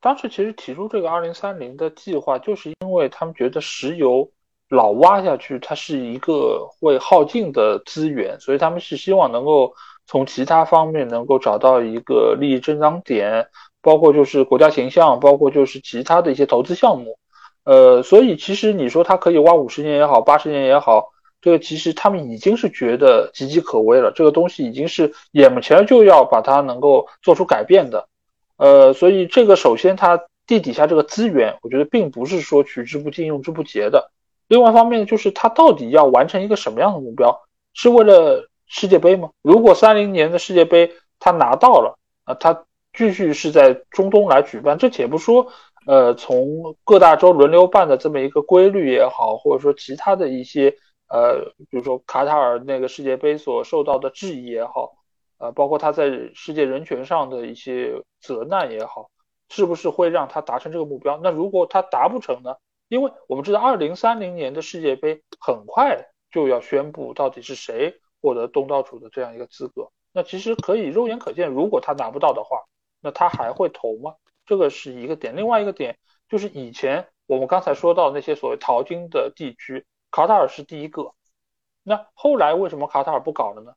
是卡塔尔底下的石油挖完了吗？并没有啊，他们也搞了世界杯。那为什么他们没有做下去？那如果卡塔尔做不下去，沙特又为什么一定会做下去？所以这个事儿其实我觉得都是我不太看好沙特这个做法的方面。还有一点就是，呃，我们也知道足球这个项目，你其实还是要依托于自己的一个基础，包括青训啊，包括整个踢球的土壤啊。但是你说中东这些地区，呃，本身这个气候就决定了他们的青训，他们的整个呃就是培养机制都不会像其他那些发达国家那么的出色，所以在这个基础上，你只是引入一些有号召力的过气球星来到这边，可能就是开堂会，那对于你的这个足球真的有帮助吗？对于你的形象真的有帮助吗？你这些流量是多了，你 ins 啊，包括 twitter 啊，你这些粉丝确实是增加了，但是这个增加的东西。能换来你想要的这个利益诉求吗？因为你他肯定不是做雷锋嘛，他肯定也不是不求回报。那所以在这个层面上，他到底要的是什么？那如果他没有办法能够持续的得到这个正反馈，他还会这么做吗？我不是特别乐观，就是对老爷你说的这个，其实有很多的这个问题是，就可有很多的顾虑吧，是是对的，包括其实。就是一旦是当这个事情由政府引导，因为老实说，中国的金元足球一定程度上当年也和政府有关系嘛。嗯，就相当于那些房地产企业，你投资足球是为了从政府这边去获得一些相应的商业商业的利益，就可能是拿地的一些政策啊，或者批给你一些土地、商业商业地产土地啊等等的这方面。呃，所以它多多少少也和政治有一些关系。沙特的这个也是，它既然现在是政府主导。尤其是它是国家主权基金来主导了这个事情，那其实我们可以把它理解为是一个偏政府的行为。呃，举一个就这个话题岔开去了啊，但是举一个例子，就是当年 F F 一落地越南那条赛道建完了，由于疫情，第一年的比赛没能办，但后来为什么不办了？是因为越南国内换届了，就政府换了，然后换了一个对于这个赛事不那么感兴趣的。这个政府，并且在造这条赛道的时候，被挖出来建造这条赛道的那家公司和当时的政府有一些利益关系的往来，好好嘛？沙特的那条赛道，对吧？就一直没有投入使用，现在都成什么了？就是沙特，哎，不是沙特，那越南，越南那条赛道一直没有投入使用。越南现在这条赛道是什么？大家骑着自行车。上赛道成了一成成成了成了日常用的公路了啊！所以这个，嗯，这就是说，一个一个政府，就是一个一个一个政府，尤其是这种就是非常说一不二的这种政府的一个体制下，沙特现在是一样的嘛？国王这种国王制的，就是比较一言就是一言九鼎的这样子一个政府体制下。由政府主导的对于体育的一些投资，可能因为当中产生的一些换届啊，或者其他的原因，可能影响到这个运动后期的发展，这确实是存在的。所以我觉得看看吧，看看这个沙特所掀起的这个金元足球能持续多久。当然了，嗯，沙特和卡塔尔有一个比较大的区别，我觉得沙特一直以来是亚洲的足球强国，就相对来说，它在亚洲是一个足球强国。卡塔尔呢，确实在足球方面一直是一个相对比较落后的国家，就排在中中等、中游这个水平。那这个可能是沙特相对有基础一点的一个一个东西。即使我们说，即使没有这个金元足球，其实沙特的球队在亚冠当中竞争力也还是蛮强的。所以，确实我们我们看看吧，看看沙特这个沙超联赛后续会走成什么样子。可能这个会是一个比较长期的这个两三年、三五年的这么一个过程，还是可以看一看。对，我们接着往后就来到这个李指导的主队了，热刺，终于来了，对对对，这这一趴我就交给李指导了，好吗？我们先交给李指导来看看他对于热刺这个赛季的成绩，这个没有拿到欧战下赛季欧战的资格，以及孔蒂这个赛季在热刺的整个这个过程当中所演绎的那一出非常精彩的大戏。啊，以及列维这个等等的这个事情，对于热就热刺这个赛季，李指导你有什么想法？你就直接说。啊，我刚才想了半天，沙特怎么说的？我现在都忘沙了。你你你先说沙特也可以啊，。没有，沙特那个我再补充一下啊，因为我觉得我同意几位老师的观点，我不看好沙特的这个呃金元足球未来的，因为本身这就是一个明显的一个带有个人色彩的一个行为，就是本身小萨拉曼王储他非常热爱这个时尚和体育。他首先引进了很多这种演唱会啊，包括防弹少年团什么之类的，这个在沙特以前是不可想象的。包括他收购了一些电竞的赛事，就这哥们儿是一个非常的，就是至少表皮是现代化的一个这么一个一个一个怎么说呢？这词就不能说了。然后我觉得，呃，这个这个个人行为非常非常的明显，然后包括这些他这种国家的行为，总之我是不看好的，这就是我的观点。然后关于热刺的问题呢，嗯，怎么讲呢？我我觉得不进不进欧战是一对热刺来说是一件好事，他至少能有一个赛季的时间来休养一下生息，他就没没没有那么多盼头了，至少。而且呢，我也不知道热刺能不能解决自己固有的问题，包括新来的这个主教练能不能足够的强势。首先，他强势不是压制球员，而是压制列维。我觉得就是能能够帮不让列维在这个球员和这个主教练之间反复横跳。所以我不知道，我也不对热刺下赛季的前景我也比较迷茫。说实话说，我不知道怎么去判断。但是我真心希望凯恩能走。你希望他去哪儿呢？呃，他去哪儿不重要，但是他一定去一个有冠军竞争力的俱乐部。我不要希腊呃希腊化，他有权为自己的未来拼一把。嗯，他有权，但是列维不会给他这个机会。呃，这个球队毕竟还是列维的球队啊，所以我觉得，呃，李指导的愿望非常美好，但是现实往往是非常残酷的。从凯恩能不能走到列维在里面能有多少话语权，我觉得都不是那么乐观。因为之前还爆出了几个潜在的下家，对吧？曼联是一个，然后皇马也是一个，但是现在来说，皇马这边已经没有声音了。那曼联这边呢？唉。这老季和我也非常清楚这个事儿，没钱，咱没钱这个赛季啊，所以基本上，呃，只能等明年免签了。所以我觉得凯恩要急也急不来，对吧？因为他其实最好的机会是在两年之前，对吧？他没有去成曼城，其实这件事儿就基本上已经是尘埃落定了。那对于列维来说，嗯，这个球队其实就是列维的球队。说白了，尽管大老板是刘易斯，但是其实说了算的都是列维。而且列维确实也是为整个球队做出了很卓绝的贡献。我是觉得这个词儿用在他身上是很合适的，因为你如果放到可能二十年前列维刚来球队那个阶段，热刺是怎样的一个球队？热刺是一个没有办法和阿森纳相提并论的一个球队。但是现在再怎么说。也是北伦敦的双雄嘛，呃，而且有这么漂亮的一个新球场，而且各方面的营收、比赛日收入都是很能够体现列维最起码在商业方面的卓越才能。而且你说这么多年，热刺的球员的工资水平在 Big 六里面是最低的，甚至于在英超的很多非豪门球队里面，我觉得都是。呃，就是热刺都是和可以和他们是在一个水平线上，这个说明列维真的是很能谈判，而且所有要和热刺有交易的这些俱乐部都是看到列维就头疼啊，就他们都是大把大把在薅头发，那列维不用薅，对吧？他本身就是光头，所以在这方面我是觉得，呃，真的是，就是列维你作为一个管理者真的非常厉害，但是也正是因为这种厉害，他这种独断专行。呃，我觉得是让他越俎代庖，他做了很多专业的人士该做的事儿，造成了就是球员其实有时候也不买教练的账，因为他们也知道整个俱乐部说了算的不是艺术教练，是列维。那所以这个时候球队内部也就很容易滋生出那种，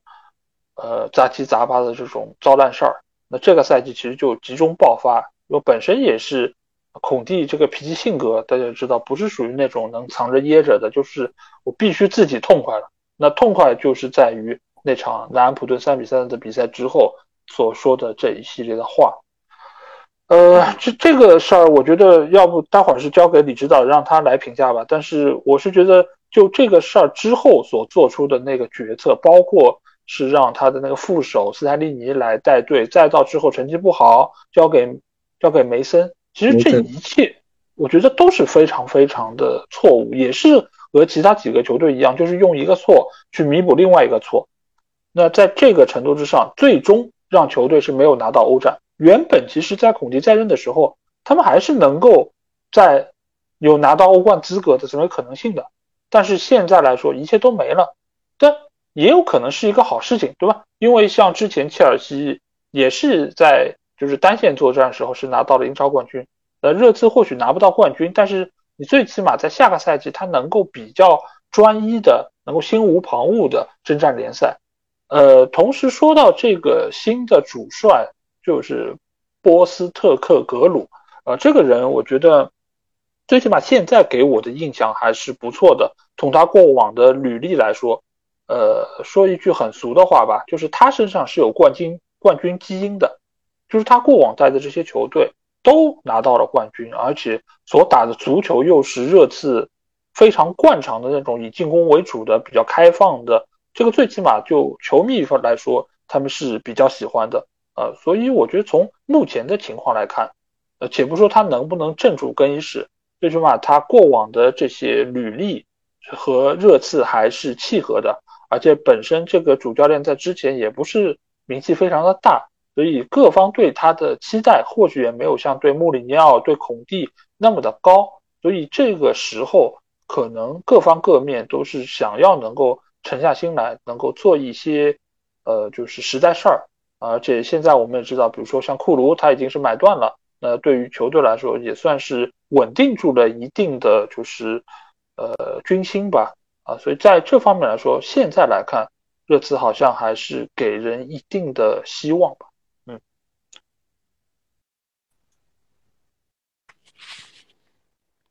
小何老师，呃，我觉得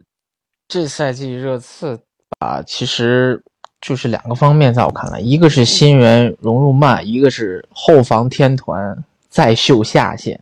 真的，呃，也不怪孔蒂说他的新援来了确实倒霉。你像比苏马刚来了有受伤的情况，理查尔利森啊跌跌撞撞打了一些比赛，但是就是进不了球。你说他场上的作用很明显，没错，但是进不了球啊。一个前锋你光是场上的作用，一个球进不了，那其实真的说不过去。包括他在世界杯回来之后也有受伤的情况，也养了一段时间的伤，还有你像这个租借来的这要的左脚的中卫朗格莱，用的效果也不好，所以就导致了整个热刺这赛季就是一路在走跌。你从开局看还其实还不错啊，有的打，但是越来越往后边走，发现这个球队。无限的在退步，凯恩最后每场比赛都能进球，但就是赢不了球，所以最后，呃，打布伦特福德的时候，我看凯恩的脸上已经没有任何表情了，就好像在说：“这球队我待着还干嘛？”对吧？所以我觉得有些事儿不能怪孔蒂啊，他俱乐部感觉在列维的这个手下啊，呃，总是就是那么的。怎么说呢？就是过于重视这种商业性方面的东西，就是导致了很多竞技上的现在下滑，是有它的原因所在的。包括大家至今都不理解的一个决定，就是为什么要在联赛杯决赛前把穆里尼奥炒掉，对吧？这是大家很多年都在诟病热刺的一个事儿。但是话又说回来，这赛季的热刺真的。挺挺难的，而且孙兴民上赛季拿了金靴之后，这赛季的状态一路走跌。很多人说他可能是戴了那个面具封印了，但是面具摘了之后，这个孙兴民的状态也没有回来。所以几大原因吧，新援、孙兴民啊，包括后防这几个因素的叠加，造就了热刺这赛季连个欧战都没得踢了。下赛季，所以就是各种吧，各种因素都混合在一块儿，导致现在这个局面。其实你要想下赛季热刺想破局还挺难的，你不可能出现大的变动，你只能靠主教练去做一些改变。但我看主教练好像没有什么豪门执教的经历，所以就是可能有点困难这两年。看看热刺怎么操作吧。我没关系，我觉得就是说，我只能就寄希望于玄学跟迷信了。其实，其实就像李指导说的，就是好在哪一点？下赛季单线啊，比其他的这种强队，他更他更能够专注于联赛，对吧？像切尔西也是，这两个球队可能下赛季他就一股脑冲在联赛上，往往这种东西会有一定的奇效，对吧？你单线我就把注意力全放在联赛。啊，你欧冠的球队，我就跟你死拼，对吧？你要不你要不怕，你就跟我玩命，你看你欧冠怎么踢，对吧？所以说，我觉得某种程度上，单线对于热刺跟切尔西这种球队来说，下赛季可能是好事儿。对，我觉得就是说，嗯，怎么说呢？啊李指导，你说，嗯，我们就想一个这个在日本联赛执教过的默默无闻的主教练来到了北伦敦，我们就盼着后边有奇迹吧。温格是吧？热刺热刺问题还是比较多，就像小何老师前面说的，其实热刺的后防天团真是就是无限的在求下限。其实包括洛里这个赛季的表现也是非常的不稳定。他只去沙特了啊，对啊，但是他但你们接下来门将肯定还得再买一个人，就但是留给热刺的空间其实是不多的。呃，我一直觉得，其实库卢和里沙利松都是非常有能力的球员，但是如何让他们融入球队，就去发挥他们的能力，呃，其实对于这个新帅来说，也是一个很大的一个问题要去解决。就库卢刚来的那，嗯，我觉得为热刺找个理由是本坦库尔的受伤对球队影响太大了。是，嗯，就是真的，就是你没法想象本坦库尔走，就是伤了之后。世界杯回来伤了之后，整个热刺就感觉中场就不会不会踢了，要防守没防守，要进攻没进攻。那你说这这中场线要要着干嘛，对吧？就感觉就是就是关键球员综合因素叠加，没办法就赶到这儿了。我现在有点想象不出来，以现在热刺的这种程度啊，就是如果但凡他不是但就是万一他要是真的没了凯恩，这个球队。会是一个什么样子？因为我确实觉得这赛季凯恩就已经几乎成了热刺的遮羞布了。就是一旦这个遮羞布被扯掉以后，嗯，他该怎么怎么踢这个球，我都想不想不好。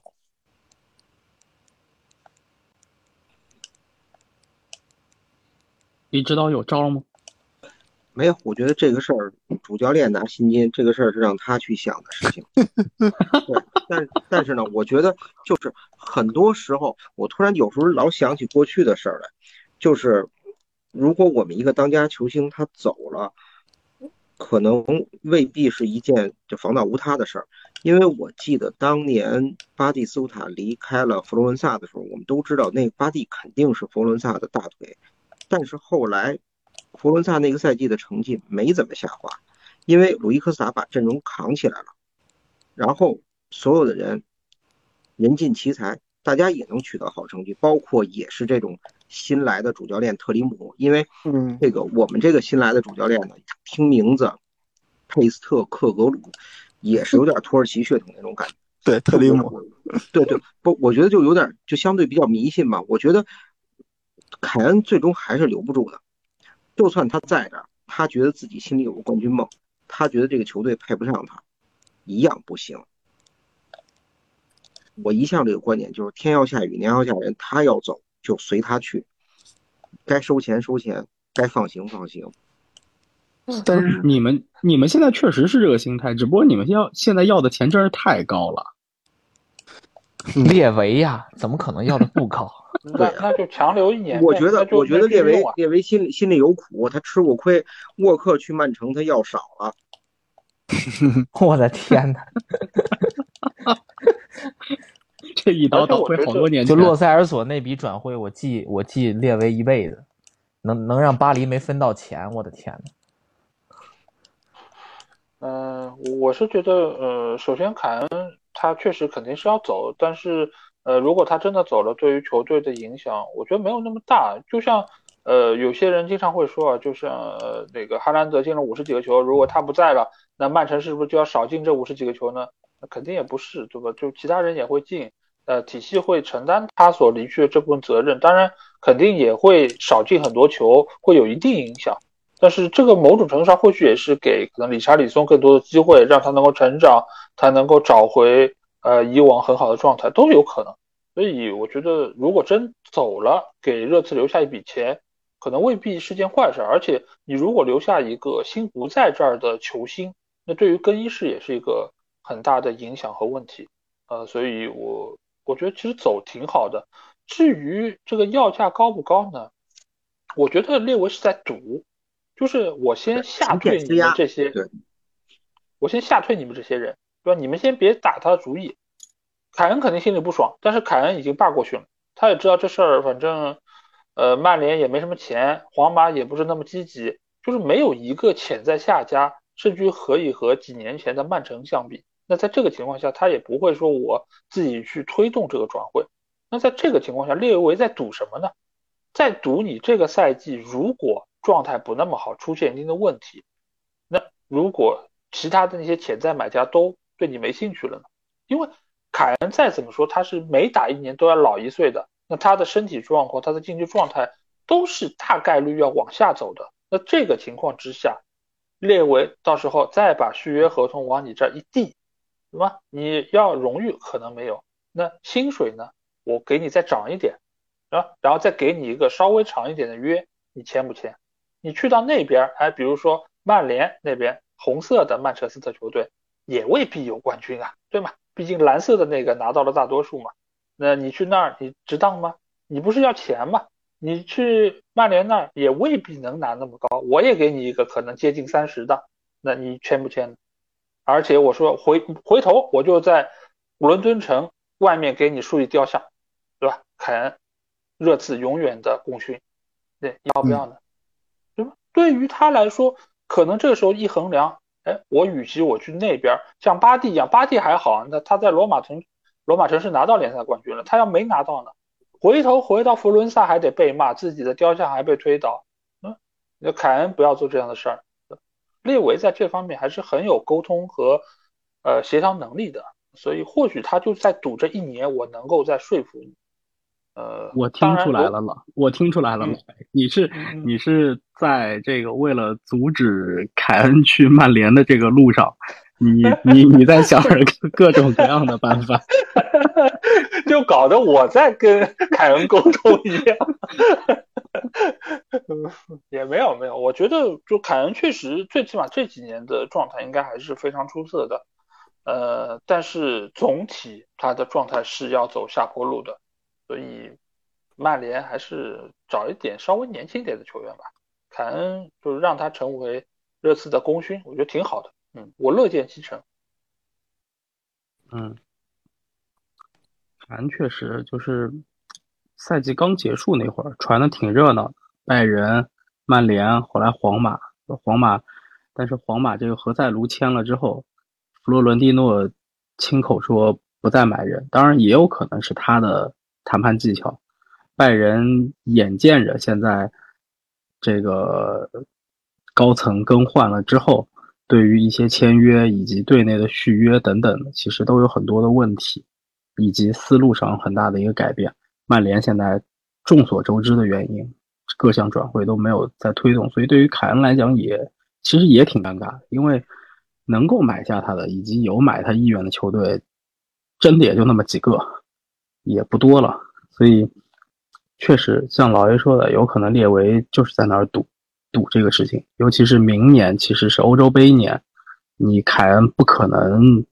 这个能够承受，比如说给你放在板凳上，或者你自己完全不拼命，就不不叫不拼命吧，就是不好好踢，然后不去保持这个状态，我觉得这个他也承受不了。所以列维确实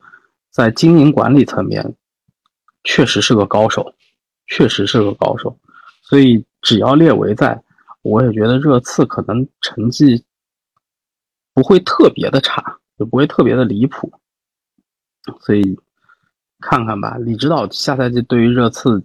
你觉得他大概会在一个什么样的位置？如果你现在去预测一下的话，我没法预测，因为我预测都是错的。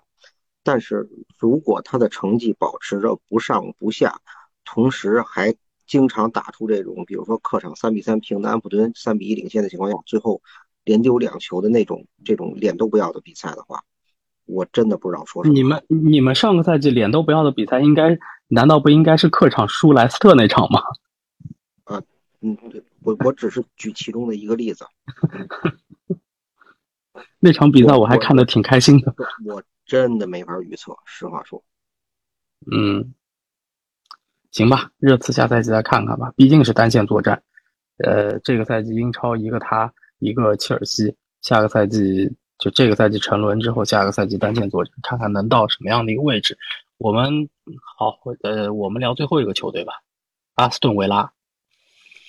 嗯，这个球队下赛季有欧战踢了，让我还挺意外的，因为曾几何时。在赛季的某一个时间段，他和我所喜欢的莱斯特城一起是保级的难兄难弟，但是最终他的这个位置真的是让我非常的惊讶，并且，呃，我非常非常看不上的一个球员，不是因为别的原因看不上，众所周知原因看不上的一个球员，官宣了下赛季要去维拉，所以这个球队，哎，就维拉这个球队，他的实力啊，阵容实力以及他这个。这这个整体的这个实力，到底他应该是处在一个什么样的位置？老爷，你觉得？我觉得他就该处在这个位置啊，因为当时把格林利什给卖掉，然后买入了一堆球员，这些球员其实你放现在来看，也都是个顶个队伍里面很有竞争力的，呃，这些选手。只是当时迪恩史密斯也好，后来杰拉德也好，这些教练。对吧？我们又要说英格兰教练这个执教能力就放在这儿，真的是没有办法能够激发出他们这些潜力，都是白瞎了这些球员。所以埃梅里来之后是彻底让这些球员找到了自我，他们发现，哎，这个球原来还能这么踢，而且踢得那么得心应手。连沃特金斯这样一个我看不太上的球员，居然一个赛季能进十五个球，你说这个还真的是。呃，只能说埃梅里他有这种化腐朽为神奇的能力吧，呃，也是最终让整个球队从下半区一路狂飙，最终是拿到了欧战的资格，我觉得非常的厉害。而且现在来看，对吧？我们也知道门吉也是去到了呃维拉队，而且就是和埃梅里之间他们的合作关系也是非常融洽，或许这个球队就此就能够再上一个台阶。啊，都不好说，而且本身伯明翰这个城市也比较大，它所有的这个群众基础以及它的历史地位，对吧？人家也是欧冠拿过的，这个也是秒杀一众 英超球队，对吧？所以我觉得这球队就是有现在也有过去，那或许也能拥有一个美好的未来。嗯，小何老师，你怎么看维拉这支球队这个赛季表现以及下个赛季球队的对于球队的一个期待？埃米里做的最对的一件事，就是让维拉摆脱了没有格拉利什的综合症，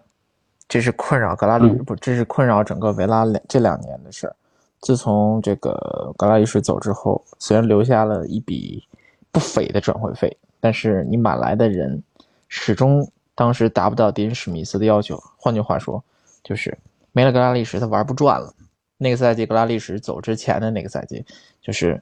呃，一度啊，印象最深那场比赛，七比二战胜利物浦，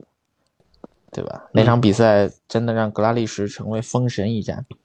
呃，其实迪恩史密斯对于当时那支维拉的调教，我觉得已经做的是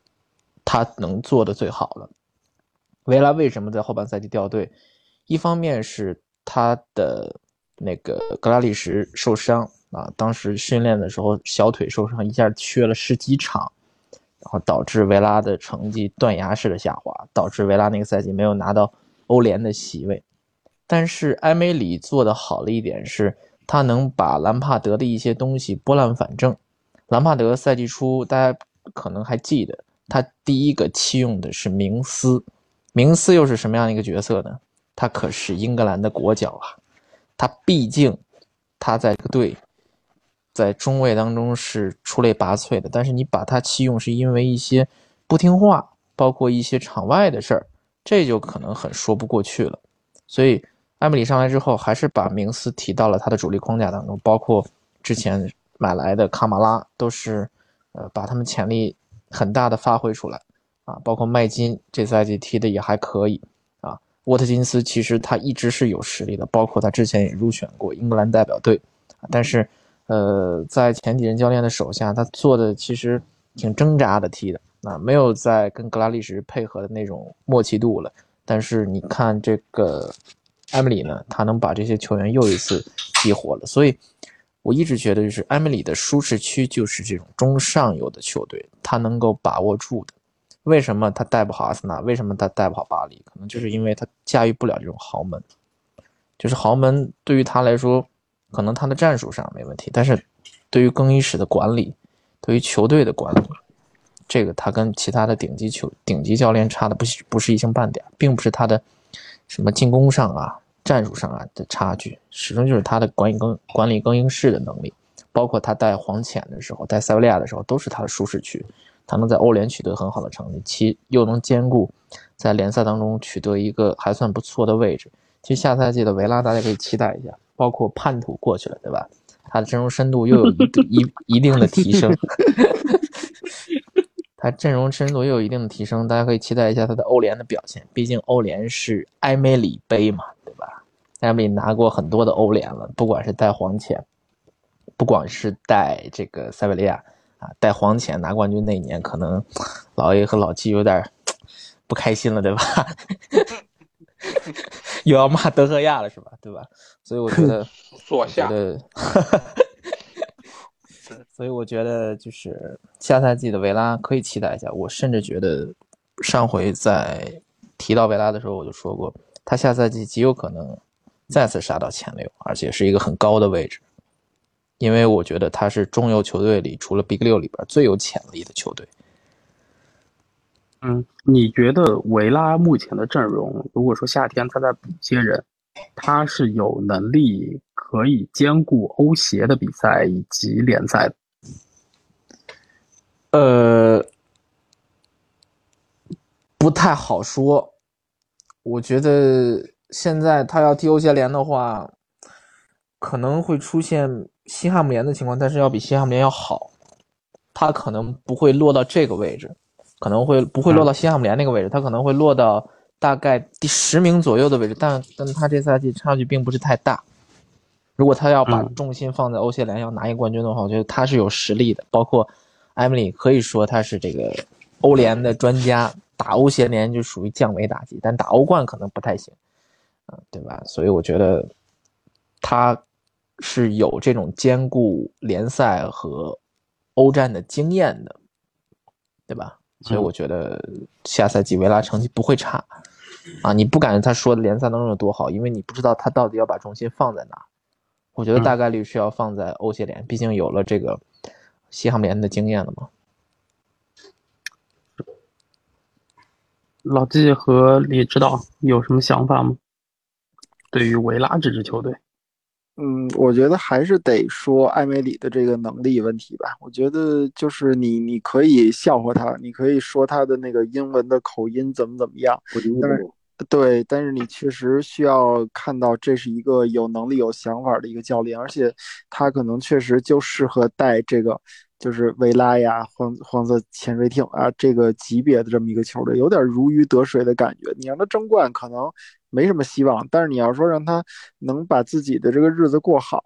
我觉得还是呃可以可以期待的吧。嗯，基本上也就这么多。对，有的人就天生适合去做白菜豆腐，把它做的特别美味，就像莫耶斯这样的。啊，我也想提莫耶斯呢，当时。对，你说前两个赛季西汉姆。把西汉姆搞的战斗力越来越强。这个赛季虽然保级吧，但欧协联打了，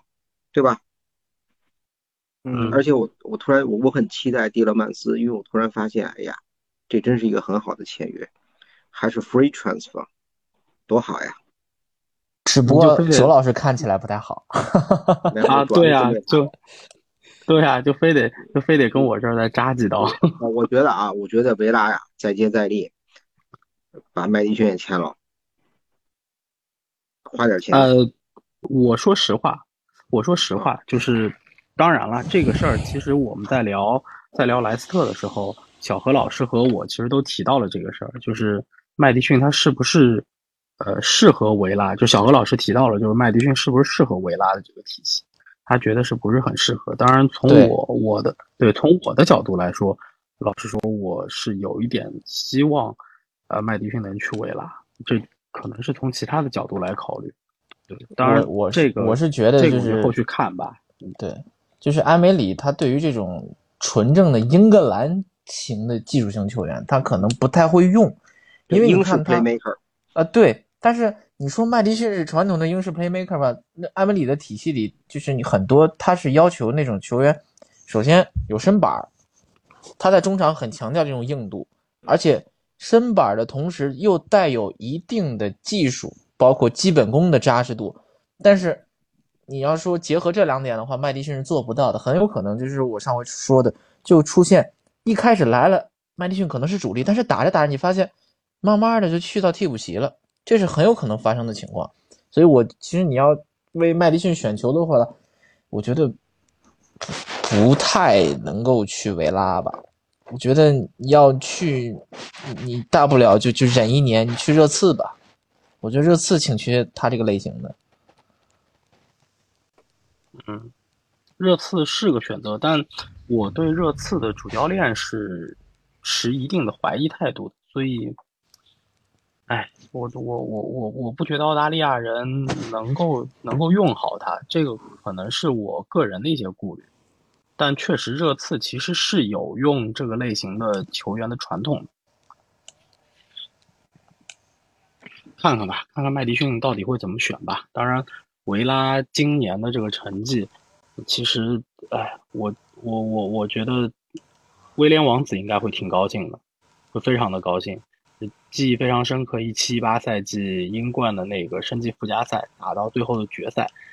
维拉在温布利零比一输给富勒姆，威廉王子带着这个小王子，乔治小王子坐在这个看台上面那个表情，真是印象非常深刻。所以现在维拉打到这个成绩，就像老 A 前面说的，希望维拉这个也能有一个光明的未来。那威廉王威廉王子肯定先谢谢你。哎，行吧，那大家还有什么要说的吗？对于这赛季的英超，呃，刚刚结束的这个赛季的英超，哪怕可能不是今天提到的这五支球队，因为这个节目跨度很长嘛，然后我们从录到现在两个礼拜了吧，对吧？然后其实各个球队发生了一些变化，有一些球员转会了，有一些球队官宣主教练了。有一些球队更换主教练了，对吧？就包括我们上期节目当中曾经大家聊到过的，有一支球队加里奥尼尔，嗯，下课了。嗯，对，大家有什么要补充的？我觉得可以在这一期里头，大家再做一些补充。嗯，那我觉得就先说说加里奥尼尔吧，因为我们之前也说过，他是入围了那个赛季最佳教练，但是现在就是被。你可以说是下课，但是你也可以说是，呃，一个怎么讲，就是面对这样的一个局面不得不走的这么一个情况。因为我们也知道他们在赛季中的时候是更换老板，而更换老板之后换主帅其实是一个非常顺理成章的事儿。而且这个赛季在聊伯恩茅斯的时候，是我跟小何聊的，我们当时其实也在说，呃，没有解雇加里奥尼尔是一个歪打正着的事儿，但是另外一个层面是什么？就是这个事儿，它迟早是会发生的，它不是在赛季中发生，就是在赛季末发生。而且，新老板对于加里奥尼尔的加里奥尼尔的评价就是，他的执教能力就是下赛季还是保级。那他对于这个局面是没有办法接受的。当然，这也可能是他的一个托词啊，就是我先贬低你，这样给我解雇你，就是提供一个合理性。当然，伊伊劳拉这样一个教练，从过往在西甲的执教来说，他确实是很有能力的，而且现在或许也是西班牙教练在英格兰执教的一个黄金期。毕竟有这么多的主教练都是西班牙人，而且都是取得了成功，那有理由期待他，他下个赛季还能够说像他其他的那些西班牙同胞一样，就是也能够创造出很好的一个成绩。尤其是对于伯恩茅斯这个球队，我们知道他的整个球队的阵容是不太够的，而且中场的莱尔马也是离开了球队，所以对于现在这支队伍来说，它的竞争力，我觉得是可能也就比卢顿队稍微好一点，和谢联差不太多。呃，下个赛季可能。呃，他也是降级的一个热门球队，但是在这个情况之下，如果伊劳拉来了，他能够展现出他过往所呈现出来那个神迹的话，那可能这个球队能够多一点点保级的可能性。呃，但是加里奥尼尔经过了上个赛季的发挥之后，他已经从一个助理教练成为了一个主教练，甚至于会是之后不少英超球队遇到。解雇主教练的时候，第一个想到的人选，所以对于他来说，或许也未见得是一件坏事儿。毕竟伯恩茅斯这个球队也好，这个城市也好，其实都还是比较小的。他有机会能够去一个大城市，或许也是一个好消息。嗯，其他老师还有什么要补充的吗？老季，你要不要对曼联收购再说一些看法？我虽然也没有太多进展。我就别看法了，我就说一个感叹吧。我感觉下赛季每个球队都有美好的未来，但是对于我们曼联来说，我们只想有一个确定的未来，这个都做不到。过于悲观，过于悲观，过于悲观。不是，我觉得小何老师，但是我可以不悲观，但是我确实希望我们能有一个确定的未来。我觉得其实还有一个事儿还挺聊的，就是那个哈弗茨要去阿森纳了。嗯，对，这个事儿我觉得还挺好玩的。嗯，因为因为你你大家数一数啊，就是哈弗茨到底去阿森纳会有什么样的位置？是主力吗？还是轮换？到底踢哪个位置？我觉得还这是一个新赛季值得研究的事。你要他让他踢前腰，有厄德高，他踢中锋，那热热苏斯、马丁内利该怎么放？这又是问题。所以我觉得他去阿森纳的这批转会确实有点没看懂，这其中到底想干嘛？我想听听其他老师的意见。那那你，那你那个特罗萨德是主力还是替补呢？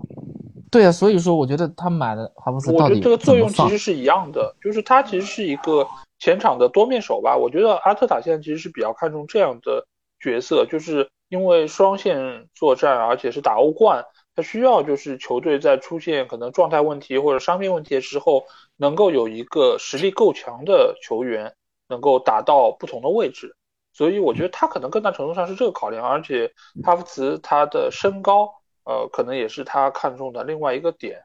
呃，我现在能理解的可能是这一点。呃，我觉得跟老 A 的看法差不多吧，就是呃，这赛季大家都说阿森纳其实也是一个就是阵容比较单薄嘛，就是主力阵容跟替补阵容之间的差别会特别大。呃，他们也在想办法能让自己的这个阵容厚起来。然后另外一点就是他们也看到了，就是上个赛季来看，就是说在一些关键的比赛，如果你要是把把这一套阵容打不通的话，就是他们好像没有一个 B 计划。买哈弗茨好像更多的是，就是有另外一套那种不同的打法能够同时并行的这么一个逻辑吧。呃，我能理解，我能理解老季你和老 A 的这个想法，但是其实我有一个不同的看法，就是我觉得阿森纳，就阿森纳是阵容很单薄，但是阿森纳如果下个赛季有限的资金以及有限的资源，他要用来买人的话，我觉得他不应该补这个位置。嗯，就是其实他的他的后防线，他的腰，因为扎卡肯定是要走了，他的他的腰的位置，他的整个后防线的位置，就是无论是边边后卫还是中后卫，我觉得这个反而是反而是他更需要补的位置。你补哈弗茨买赖斯吗？对，我也想说，他不是买赖斯吗？这事儿不是现在还没谱吗？我看着赖斯怎么渐行渐远了。对啊，我也觉得赖斯在渐行渐远。我还我还觉得基本上就定了，因为我觉得问题不大。因为我反正第一次的，嗯，第一次报价被拒绝了嘛，但是他他肯定会他肯定会再报价，对，但其实他的第一次报价就是八千八千加两千，已经是接近一个亿的报价，你让他再提高，哎，我真怕他干出八千八八千零一的事儿。呃，不是不是，我我老我是这么想啊，就是我老觉得以前啊，我玩那个足球经理，我给我一个误导，就是说应该是球队先报价，然后报价以后那边说同意，然后再再再怎么怎么样，怎么怎么样。实际上这个操作应该是正好反着的，就是我把这些东西都谈的差不多了，报价呢只不过是走个形式，然后特别是对于这种敏感的球员啊，他这个形式走的会就跟演一出戏似的，就是我我我报了，你你否否认，然后我再报，你再否认，我第三次报价，让你觉得就是说我我我这个让这个卖人这个队啊，对自己。的这个球迷有个交代，就是我这么重要的一个人，我也不是随随便便他这边一 一拐我就走的这种的啊，就就这，我我觉得可能有这些。你看，就像当年那个曼联买埃雷拉就是这种情况。呃，一四年的时候范加尔嘛，那个那个，我觉得转会窗口都快结束了吧，当时给我气的不行，就是就是都已经传了一夏天的埃雷拉了，然后说曼联这边那个。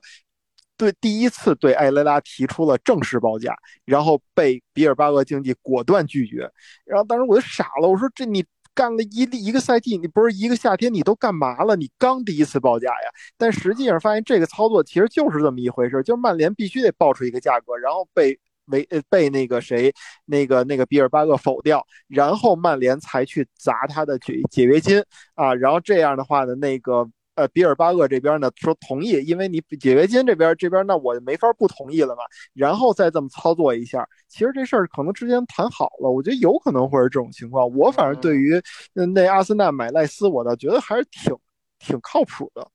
而且而且，我认为今天我看到一消息啊，说是那个呃曼联加入了赖斯的这个争夺战。我认为这对味儿了，对味儿了，对味儿了。对我认为这个事儿就是。就是就是那那个西汉姆又又找到了一陪标的，对吧？嗯啊，这陪标的给我们分点成吗？还分分不分呀？反正以前也没分过吧。都是老朋友，在乎这干嘛呢？啊，对对对对对，呃，基本上我我个人觉得啊，也有可能我的判断是错的，但是我个人觉得应该是差不多。我觉得挺稳的。呃，除了曼联的这个一眼假的消息之外，我觉得就是现在。呃，你可以觉得八千加两千，它是一个接近一亿的这么一个呃报价，但是这个中间其实还是牵涉到你到底基本的转会费是多少，你是八千加两千还是九千加一千，这个中间其实区别还是挺大的，尤其是这附加的那部分，如果是牵涉到你要英超夺冠，甚至于你要什么欧战夺冠，那这种其实就基本上和拿不到没什么区别。那在这方面来说，西汉姆可能觉得他的固定的转会分成有点太少，呃，他想要提高这部分。尽管你可能外界看上去他好像是达到一亿了，但是如果这部分不提高，呃，西汉姆也有可能就是觉得不满意。我觉得很正常，因为这个来说他也要核算一下，就是他到底能够立马拿到多少钱，因为你毕竟附加的那部分可能要达标也要一年之后，甚至可能更久。那这部分钱。呃，它能不能算在账上？这个我觉得都是要打个问号的。而且到未来的那个阶段，你可能一千万和现在一千万都不是一个价值，那你怎么能够说我这么放心大胆的就把这个给同意了呢？再加上呃，像刚才老季说的，他有存在这个可能性，他要给球迷一个交代，不能这么立竿见影，就好像你一报价我一秒钟就同意了，这到底是是对方求着我买人呢，还是我是上赶着要给人送人呢？这个可能都是他们要考量的，所以这个事儿看上去有一点像电视剧一样，但是我觉得应该还是挺顺利的。而且赖斯很早就已经说了，他只去阿森纳，那这个表态其实很有决定性。那也是对于什么曼联还报价还什么心仪有个屁用，人家早就已经情定就是伦敦城了，这个还有什么好说的？所以就是先做做样子，就最后再扯个皮，再多拿个一千万结束了。所以我觉得就在这儿，嗯，老爷核心还是老爷核心还是不欢迎户口本。没有啊，就就芒特嘛，芒特现在我跟你说这，呃，你那么喜欢芒特吗？不，你那么喜欢芒特吗？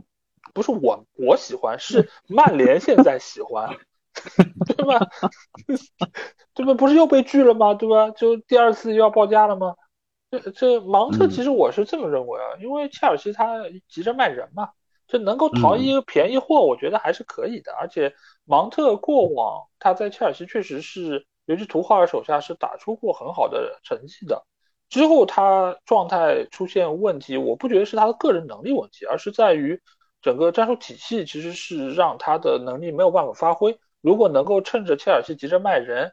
呃，把芒特给截过来，我觉得还是可以的，但是不能再高了。今今天我看到说什么报五千万，对吧？还是四千五百万，反正是这么一个价格，我觉得不能再高了，再高我觉得就亏了，基本上就四千五吧。我心里价我就四千五最高了，不能最好是四千，当然已经被被拒了。嗯，就因为因为我们今年确实财力有限，对吧？不能在他一个人身上就是耗费太多的金钱。再说我们还要买个前锋。剩下这些钱怎么购买个前锋啊，老季，你说是不是？哎呀，现现在这个真是，我看好多账号都已经在讨论格林伍德的问题了。就是，就你就我不是说这个事儿，格林伍德怎么着，就可见现在市面上可以拿出来说真正可行的前锋真的是太少了，这些选择。嗯，是，嗯，前锋是太少了，所以拜仁，你看拜仁，我今天看到新闻是拜仁已经在考虑。下赛季如果你如果没有办法引进靠谱中锋的情况下，准备给特尔更多的机会。哎，其实我挺喜欢特尔的，那法国小孩嘛，不是？是是是，那法国小孩，看看吧，这就是就是你能理解吗？就是拜仁球迷，尤其是这这几年，就是经历过这个十十十连冠、十一连冠的这个拜仁球迷，他的他的期待值是不是特尔这样级别的球员？所以就是。对，就就就其实点是在这儿，对，嗯，就哪怕是哈弗茨，就说实在的，哪怕是哈弗茨，因为拜仁也传过哈弗茨，曾经非常短暂的时候，当然就阿森纳就直接就买走了。但是我老实说，我甚至都有点看不上哈弗茨，为什么？就是，嗯，结合他在德国国家队的那个表现，你就会觉得说他在整个球队里的战术体系。哎，就像刚刚哪位老师提出来的这个问题，就是你把你到底把它放哪儿呢？应该是小何老师吧？对，就就你到底把它放哪儿呢？而且他不具备打单箭头的能力，就是其实你看他在切尔西也好，在德国国家队也好，他不具备去打那个单箭头能力。他是有身高，他没有对抗啊，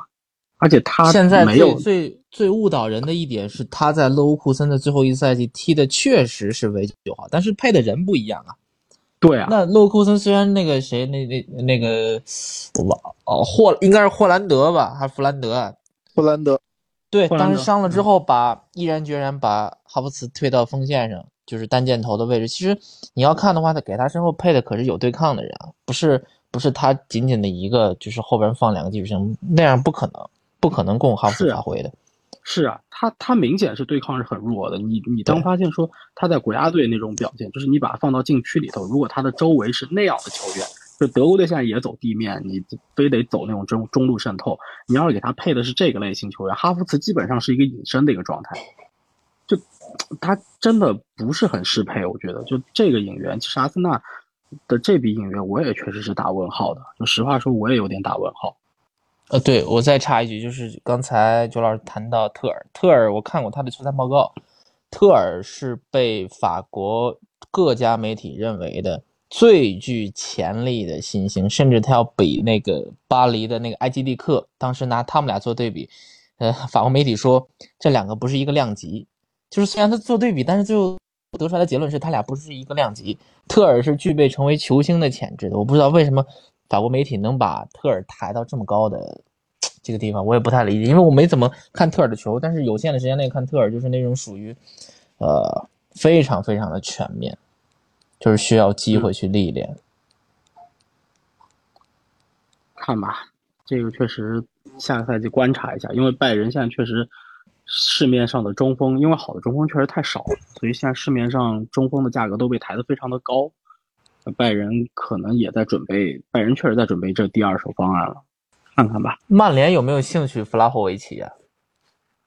呃，曼联曼联有没有兴趣我不知道，我有兴趣，我也有，我特别喜欢他。对，但是弗拉霍维奇有个问题，他的对抗没有我们想象那么好，他的背身能力，这是他的最大的问题。就是你把弗拉霍维奇拿过来之后，他到底是什么定位？他可能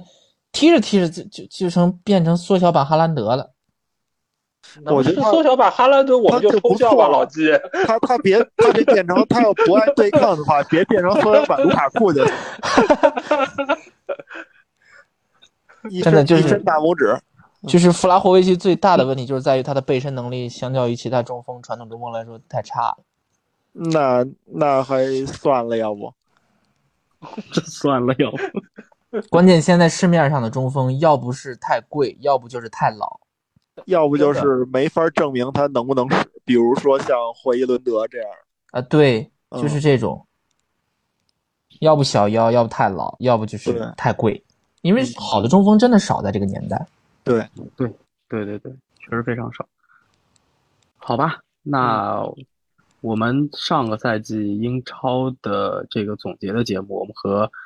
足球无双的老 A 还有足坛加论的小何老师，我们联合的这个活这个节目，到这一期应该就收尾了。嗯，那我们看看夏季的转会窗，然后我们英超新赛季开始前我们再见。好好好，好，到时候再前瞻去是好，？没的没的问题，没的问题。好好，那我们今天节目到这里结束了，大家拜拜。拜拜拜拜拜拜拜。拜。